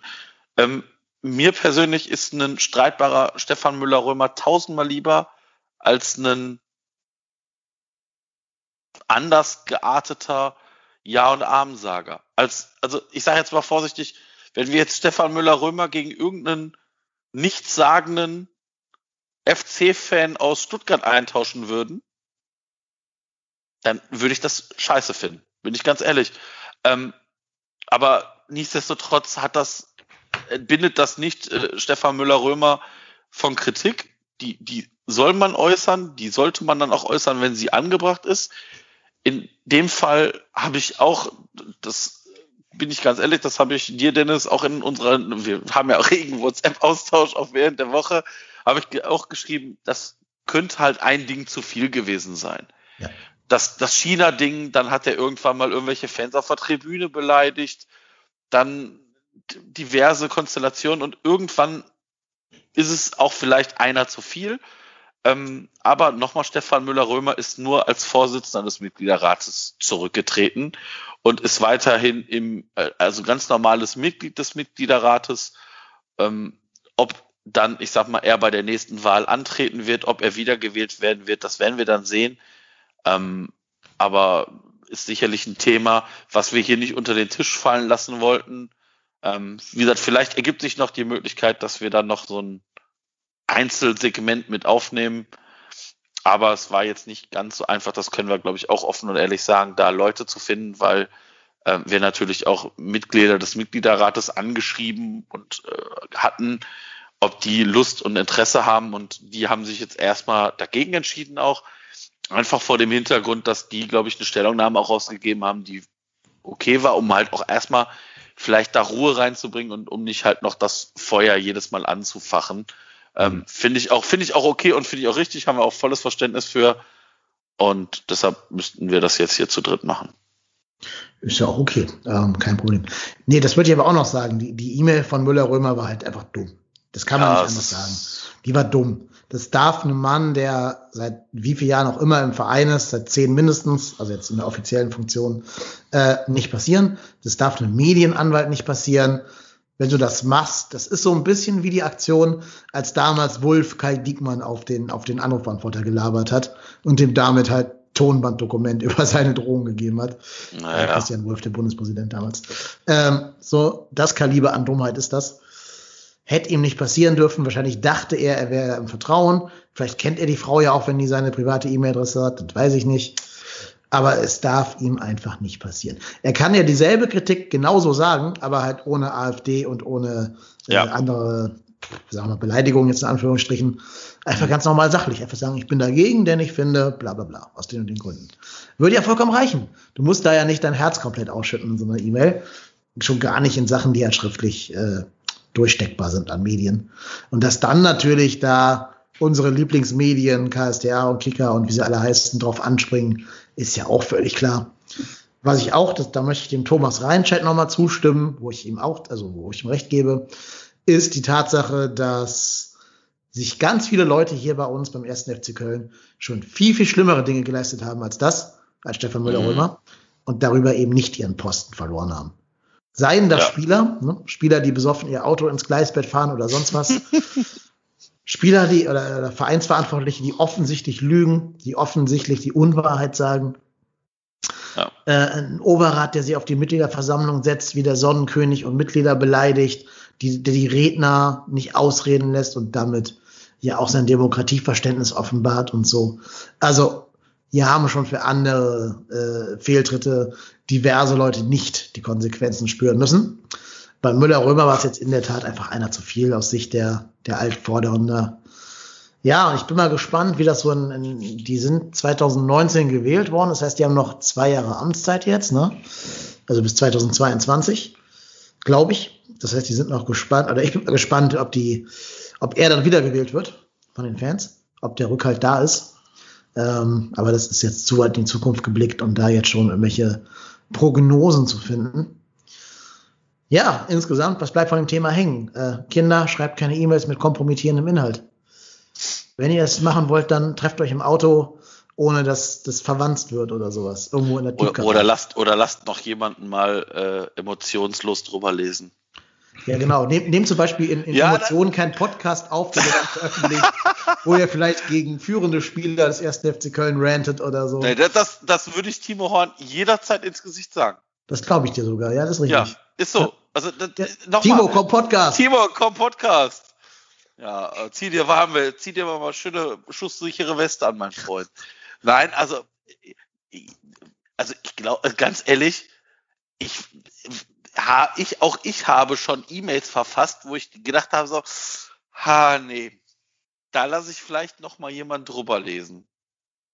Gerade wenn's, ich sag mal, wenn ich an jemanden schreibe, der beruflich über mir steht oder mit dem ich berufliche Verbindung habe, ist es manchmal sinnvoller, da jemanden noch mal drüber lesen zu lassen, der, der nicht emotional so befangen ist wie man selber. Das hat er, das hat er vielleicht nicht gemacht. Ja, jetzt muss er mit der Konsequenz leben. Und äh, wie gesagt, nächstes Jahr werden wir sehen, weil nächstes Jahr wird ja die Wahl auch stattfinden für den Mitgliederrat und dann werden wir mal sehen, wie es bis dahin aussieht, wie Stefan Müller-Römer bis dahin da steht und dann ja, schauen wir einfach mal. So, jetzt folgt eine Live-Premiere hier in diesem Podcast. Ich habe lange mit dieser Entscheidung gerungen, aber ich werde es jetzt tun. Ihr wisst ja wahrscheinlich alle, die ihr treue Hörer dieses Podcastes seid, dass ich im Jahr 2017, als wir diese Abstiegssaison hatten, dann abgestiegen sind, meine Mitgliedschaft beim ersten FC Köln beendet habe. Ja, nee, im Gegenteil. Wenn ich jetzt Mitglied werde, kann mir ja keiner irgendwas vorwerfen. Ich werde, ich werde jetzt live hier in diesem Podcast wieder Mitglied des ersten FC Kölns. Erstens, erstens, weil dieses gerade erwähnte Familienmitglied seine Mitgliedschaft fristlos gekündigt hat, weil er oder sie ähm, nicht in einem Verein sein will, in dem Stefan Müller-Römer immer noch Mitglied ist oder zumindest im Mitgliederrat ist. Ähm, also, das heißt, ich muss quasi eine Person kompensieren, die ausgetreten ist. die Köln noch pleite. Zweitens, ich will bei dieser Mitgliederversammlung ein Stimmrecht haben und gegebenenfalls sogar einen Stimmbeitrag leisten. Das entscheide ich dann noch. Deswegen mache ich das jetzt live hier im Podcast. Hervorragend. Ich schicke dann eine Bestätigung auf, auf Twitter oder wie auch immer, dass man mir es auch glaubt. So, äh, folgt mir, wie ich jetzt hier versuche, das so hinzukriegen. So. Hast du auf Chinesisch umgestellt schon? Ja, genau, habe ich schon. schon okay. Voraus einem hat, hat Alex Werle schon alles gedeichselt. Ich habe auch das HSV-Spiel ausgemacht und stattdessen Mulan reingetan. Ähm, ich bin jetzt voll auf dem China-Trip. So, welche Art der Mitgliedschaft möchtest du? Erwachsene ab 18 Jahren, ja, doch. Also biologisch ja, mental rein. Wisst ihr übrigens, wer für den HSV den Ausgleich gemacht ja, hat? Ja, Terodde natürlich. vier, vier, Tore von den Köln ausgebildeten Spielern. Dankeschön. Und ja. die haben noch zehn Minuten. Es waren aber auch zwei geschenkte Tore für Simon. Also die kriegst du so in der ersten Liga auch nicht geschenkt. Und jetzt kriegt der HSV gerade einen Elfmeter, den auch Simon Terodde schießen wird, behaupte ich mal. Ich weiß es nicht, ob er ihn schießen wird oder nicht. Aber er hat sich den Ball schon geschnappt, also doch, sieht so aus. Ja, äh, Doppel, nee, wer ist das? Hattrick, Simon Terodde. Ich mache jetzt meinen, meinen Einzelnen hier. So, ich beantrage die Doppelmitgliedschaft Epsilon Fanprojekt. Ja, tue ich. Ich beantrage eine ermäßigte Mitgliedschaft und werde einen Nachweis für die Ermäßigung einreichen. Tue ich auch. Wählen Sie eine Ermäßigung, Behinderung ab einem Grad von 50 Prozent. Ich bin Köln, Fan des ersten FC Köln, das zählt mindestens für 80 Prozent. Ja, mindestens. Datei auswählen, Schwerbehindertenausweis hochladen. So, lädt hoch. Ist drin. So, zur Dateneingabe. Anrede. Gibt nur Herr oder Frau. Es gibt nicht divers. Finde ich schon mal schlecht. Gibt doch bestimmt so einen Social Justice Warrior Shitstorm, dass da nicht divers steht. Wahrscheinlich. Also, ich bin aber immer noch Herr und identifiziere mich auch als Herr.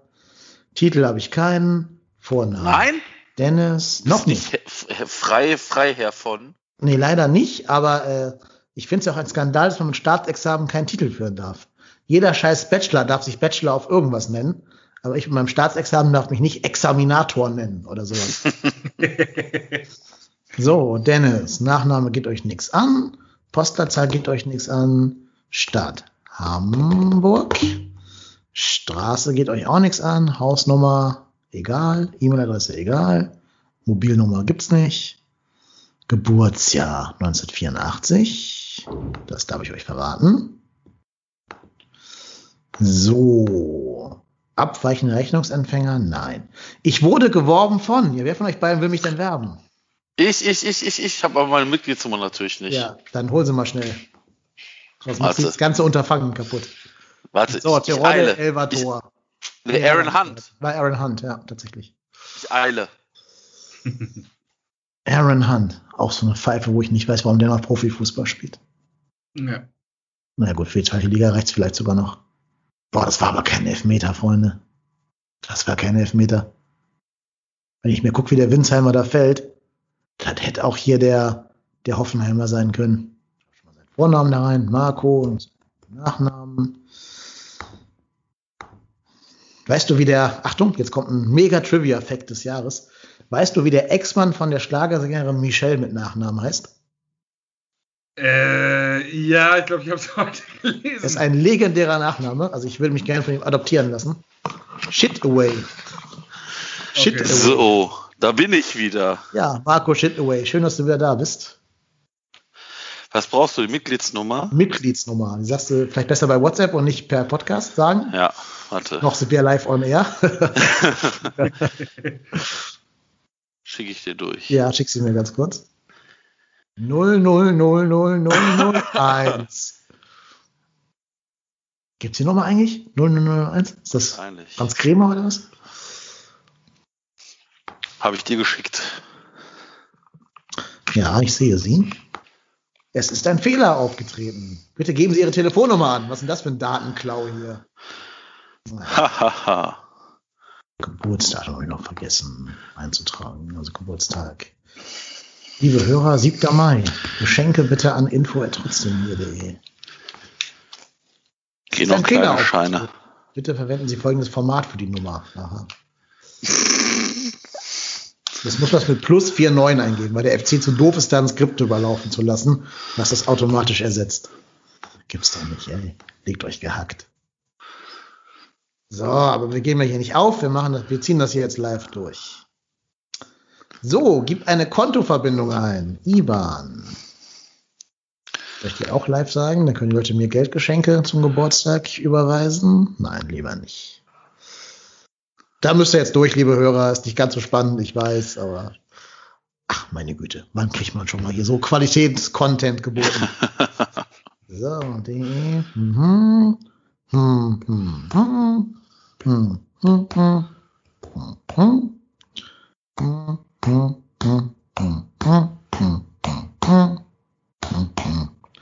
Ich hasse äh, IBAN-Nummern. Können Sie nicht kürzer machen? Jährlich. Ich zahle meinen Mitgliedsbeitrag.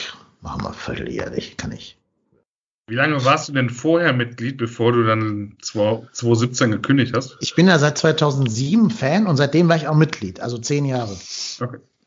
Ja, schön die Nadel abgesahnt für zehnjährige Mitgliedschaft und dann ausgetreten. Ich glaube sogar ganz kurz vorher. Ich habe nie eine Nadel bekommen, wenn sie geschickt wurde. Weiß ich nicht, ob es gibt die überhaupt. Ich weiß es nicht. Das weiß ich nicht. Oh, guck mal, ich habe. Ich glaube, ich habe damals einen Schal gekriegt, irgendwie so zehn Jahre Geistwoche. Kriege krieg ich jetzt eigentlich was, weil ich dich geworben ja, habe? Wahrscheinlich, ich weiß es nicht. Ich kann hier eine Prämie auswählen. Für Ob mich? Für mich oder für dich ist, weiß ich nicht. Oh. Nee, für die abgeschlossene Mitgliedschaft, die ist für mich, aber Du wirst auch irgendwas kriegen. Äh, ich habe ja äh, hier, wie gesagt, Behindertenermäßigung und die Ermäßigung von ab 150 Kilometer Entfernung. Das heißt, der ganze Spaß kostet mich pro Jahr 34,45 Euro. Ui, das war doch deutlich Euro. günstiger. Sind das 50% Rabatt? Anscheinend, ne? Sieht Boah, ich weiß gar nicht, wer dich zahlt. Zahle ich nicht jemand, zahl, also zahle ich nicht jemand mit 89? Ja, das ist halt zwei Ermäßigungen, ne? Einmal hier Ach so. Erinnerungsgedöns und einmal Entfernung von mehr als 150 okay. Metern. Ja, fast, glaube ich. Ja. So, ich erkenne die Satzung des ersten FC Köln 0107 e.V. an. Dieses Häkchen müssen dann ja auch Armin Fee und so auch gesetzt haben, ne? Naja, aber, die sind aber ja, nie durchgelesen. Aber die, sind, ja kein, aber die sind ja keine oh, Mitglieder, oder? Glaube ich schon, glaube ich schon. Also ich glaube, du musstest für die Dauer deiner Beschäftigung hier auch Mitglied sein. Ja? Bestimmt, weil du willst auch, also du bist doch, ja, also warum nicht? Keine Ahnung. Weiß ich glaube schon, doch, glaube ich schon. Weiß ich aber nicht. Ich würde aber tippen, das musst du. Auf jeden Fall habe ich die Satzung hiermit anerkannt. Äh, Rechnung per PDF ist auch okay. Das können Sie gerne machen. Ich muss doch hier bestimmt immer noch eine Datenschutzerklärung abgeben oder so. Nö, muss ich nicht. Okay. Brauchst du nicht. Daten sind schon äh, in China. Es gibt keinen Haken von wegen hier, äh, ich stimme zu, der Datenschutzerklärung. Steht nur, mit dem Absenden gebe ich zu bestätigen, dass ich sie zur Kenntnis genommen habe. So, jetzt drücke ich den Button, jetzt kostenpflichtig FC-Mitglied werden. Das ist ein spannender Moment für mich. Könnt ihr mal einen kleinen Trommelwirbel machen? Oh, hey. oh. Fertig. Du bist FC. Herzlich willkommen in der großen FC-Familie. In Kürze erhältst du eine E-Mail mit vielen wichtigen Informationen zu der neuen Mitgliedschaft beim ersten FC Köln. So, jetzt kann mich zumindest niemand mehr irgendwie in, in die Kandare stellen, dass ich Erfolgsfan wäre oder sonst irgendwas. Ich bin jetzt stimmberechtigtes Mitglied des ersten FC Köln für 34,45 Euro im Jahr. Äh, Begrüßungs-E-Mail ist übrigens das Highlight-Video von Timo, von Timo Horn. Parat. Genau. Hallo Fans, ich heiße dich herzlich willkommen zu unserem Doppelvideo von dem und Marco Höger. Ich heiße euch herzlich willkommen ja. So Karnevalsvideo, wo die beiden auf dem Ring stehen mit so einem Kölschglas in der Hand. Beide Hacken stramm. Im Hintergrund taumelt noch Dominik Maro rum. So, das war schon die E-Mail. Super. Mitgliedsantrag 1. FC Köln. Guten Tag, Dennis. Du bist FC. Kriegst du per Post. Auch geil. Spürbar anders. Postschicken, ey. Meine Güte, spart euch das Porto. Ihr habt doch eh keine Kohle. Naja, übrigens, dieser Claim ist verschwunden, spürbar anders. Steht hier nirgendwo. Den Nein? Oh, also schade. bei der Mitgliedschaft jetzt nicht. Irgendwo anders mag er vielleicht noch stehen, aber in diesem Prozess des Mitgliedswerden stand er hier nirgendwo. Hm. Dafür du bist FC. Und den gab es auch vor zehn Jahren schon, als ich damit Mitglied wurde. Ja. So, dann glaube ich, haben wir heute alles und ein bisschen zu viel besprochen, als äh, wir vorhatten. Ja, aber war doch trotzdem eine spannende und sehr, sehr runde Folge. Ich bedanke mich ganz herzlich bei dir, Stefan, dass du dir die Zeit genommen hast für uns. Schön, dass sehr du gerne. da gewesen bist. Dankeschön. Wer ihm auf Twitter folgen möchte, macht das bitte unter Marcel Risaldo. Ähm, jetzt habe ich vergessen, dir eine Frage zu stellen. Wie sehr schmerzt sich der Abgang deines Namenspatrons? Objektiv gesehen äh, sicherlich der richtige Schritt und ich finde es auch, ähm, weil ich Masserisse jetzt auch tatsächlich als Spiel, also als Spielertyp fußballerisch, aber so als Typen gemocht habe, der sich grundsätzlich reingehangen hat, war jetzt auch, glaube ich, jetzt nicht der super Leader, jetzt kein großes Maul, aber er hat sich auf jeden Fall mal reingehangen und so habe ich jetzt auch seinen Abgang empfunden, dass er keiner ist, der da jetzt irgendwie sagt, okay, dann setze ich mich auf die Tribüne. Ja, die Jungs ver äh, verzichten jetzt auch nicht komplett auf Gehalt und so. Also wir müssen ja irgendwie immer noch ordentlich Gehalt mitzahlen bei den ganzen Leuten, die wir da loswerden. Aber ähm, rein sportlich gesehen äh, war er jetzt schon länger nicht mehr Bundesliga tauglich, glaube ich. Also letztes Jahr definitiv nicht mehr. Und ähm, von daher ja. kann ich damit das leben. Alles zu seiner Zeit und seine Zeit war jetzt, denke ich, rum. So, und dann bedanke ich mich auch bei dir, lieber Marco, dass du dir auch wieder die Zeit genommen hast. Vielen Dank und nächste Woche hoffentlich gerne wieder. Mhm, hoffentlich mit besserer Laune. Ja, ja, also du hast ja schon angekündigt, wenn, warum du fernbleiben würdest. Wir hoffen, dass es nicht so kommt. ja, uns bleibt nur zu sagen, wir hoffen, dass wieder bessere Zeiten kommen. Wir hoffen auf einen grandiosen 3-0-Erfolg gegen die Borussia aus Ostholland. Come on FC. Und wir beiden sind trotzdem hier.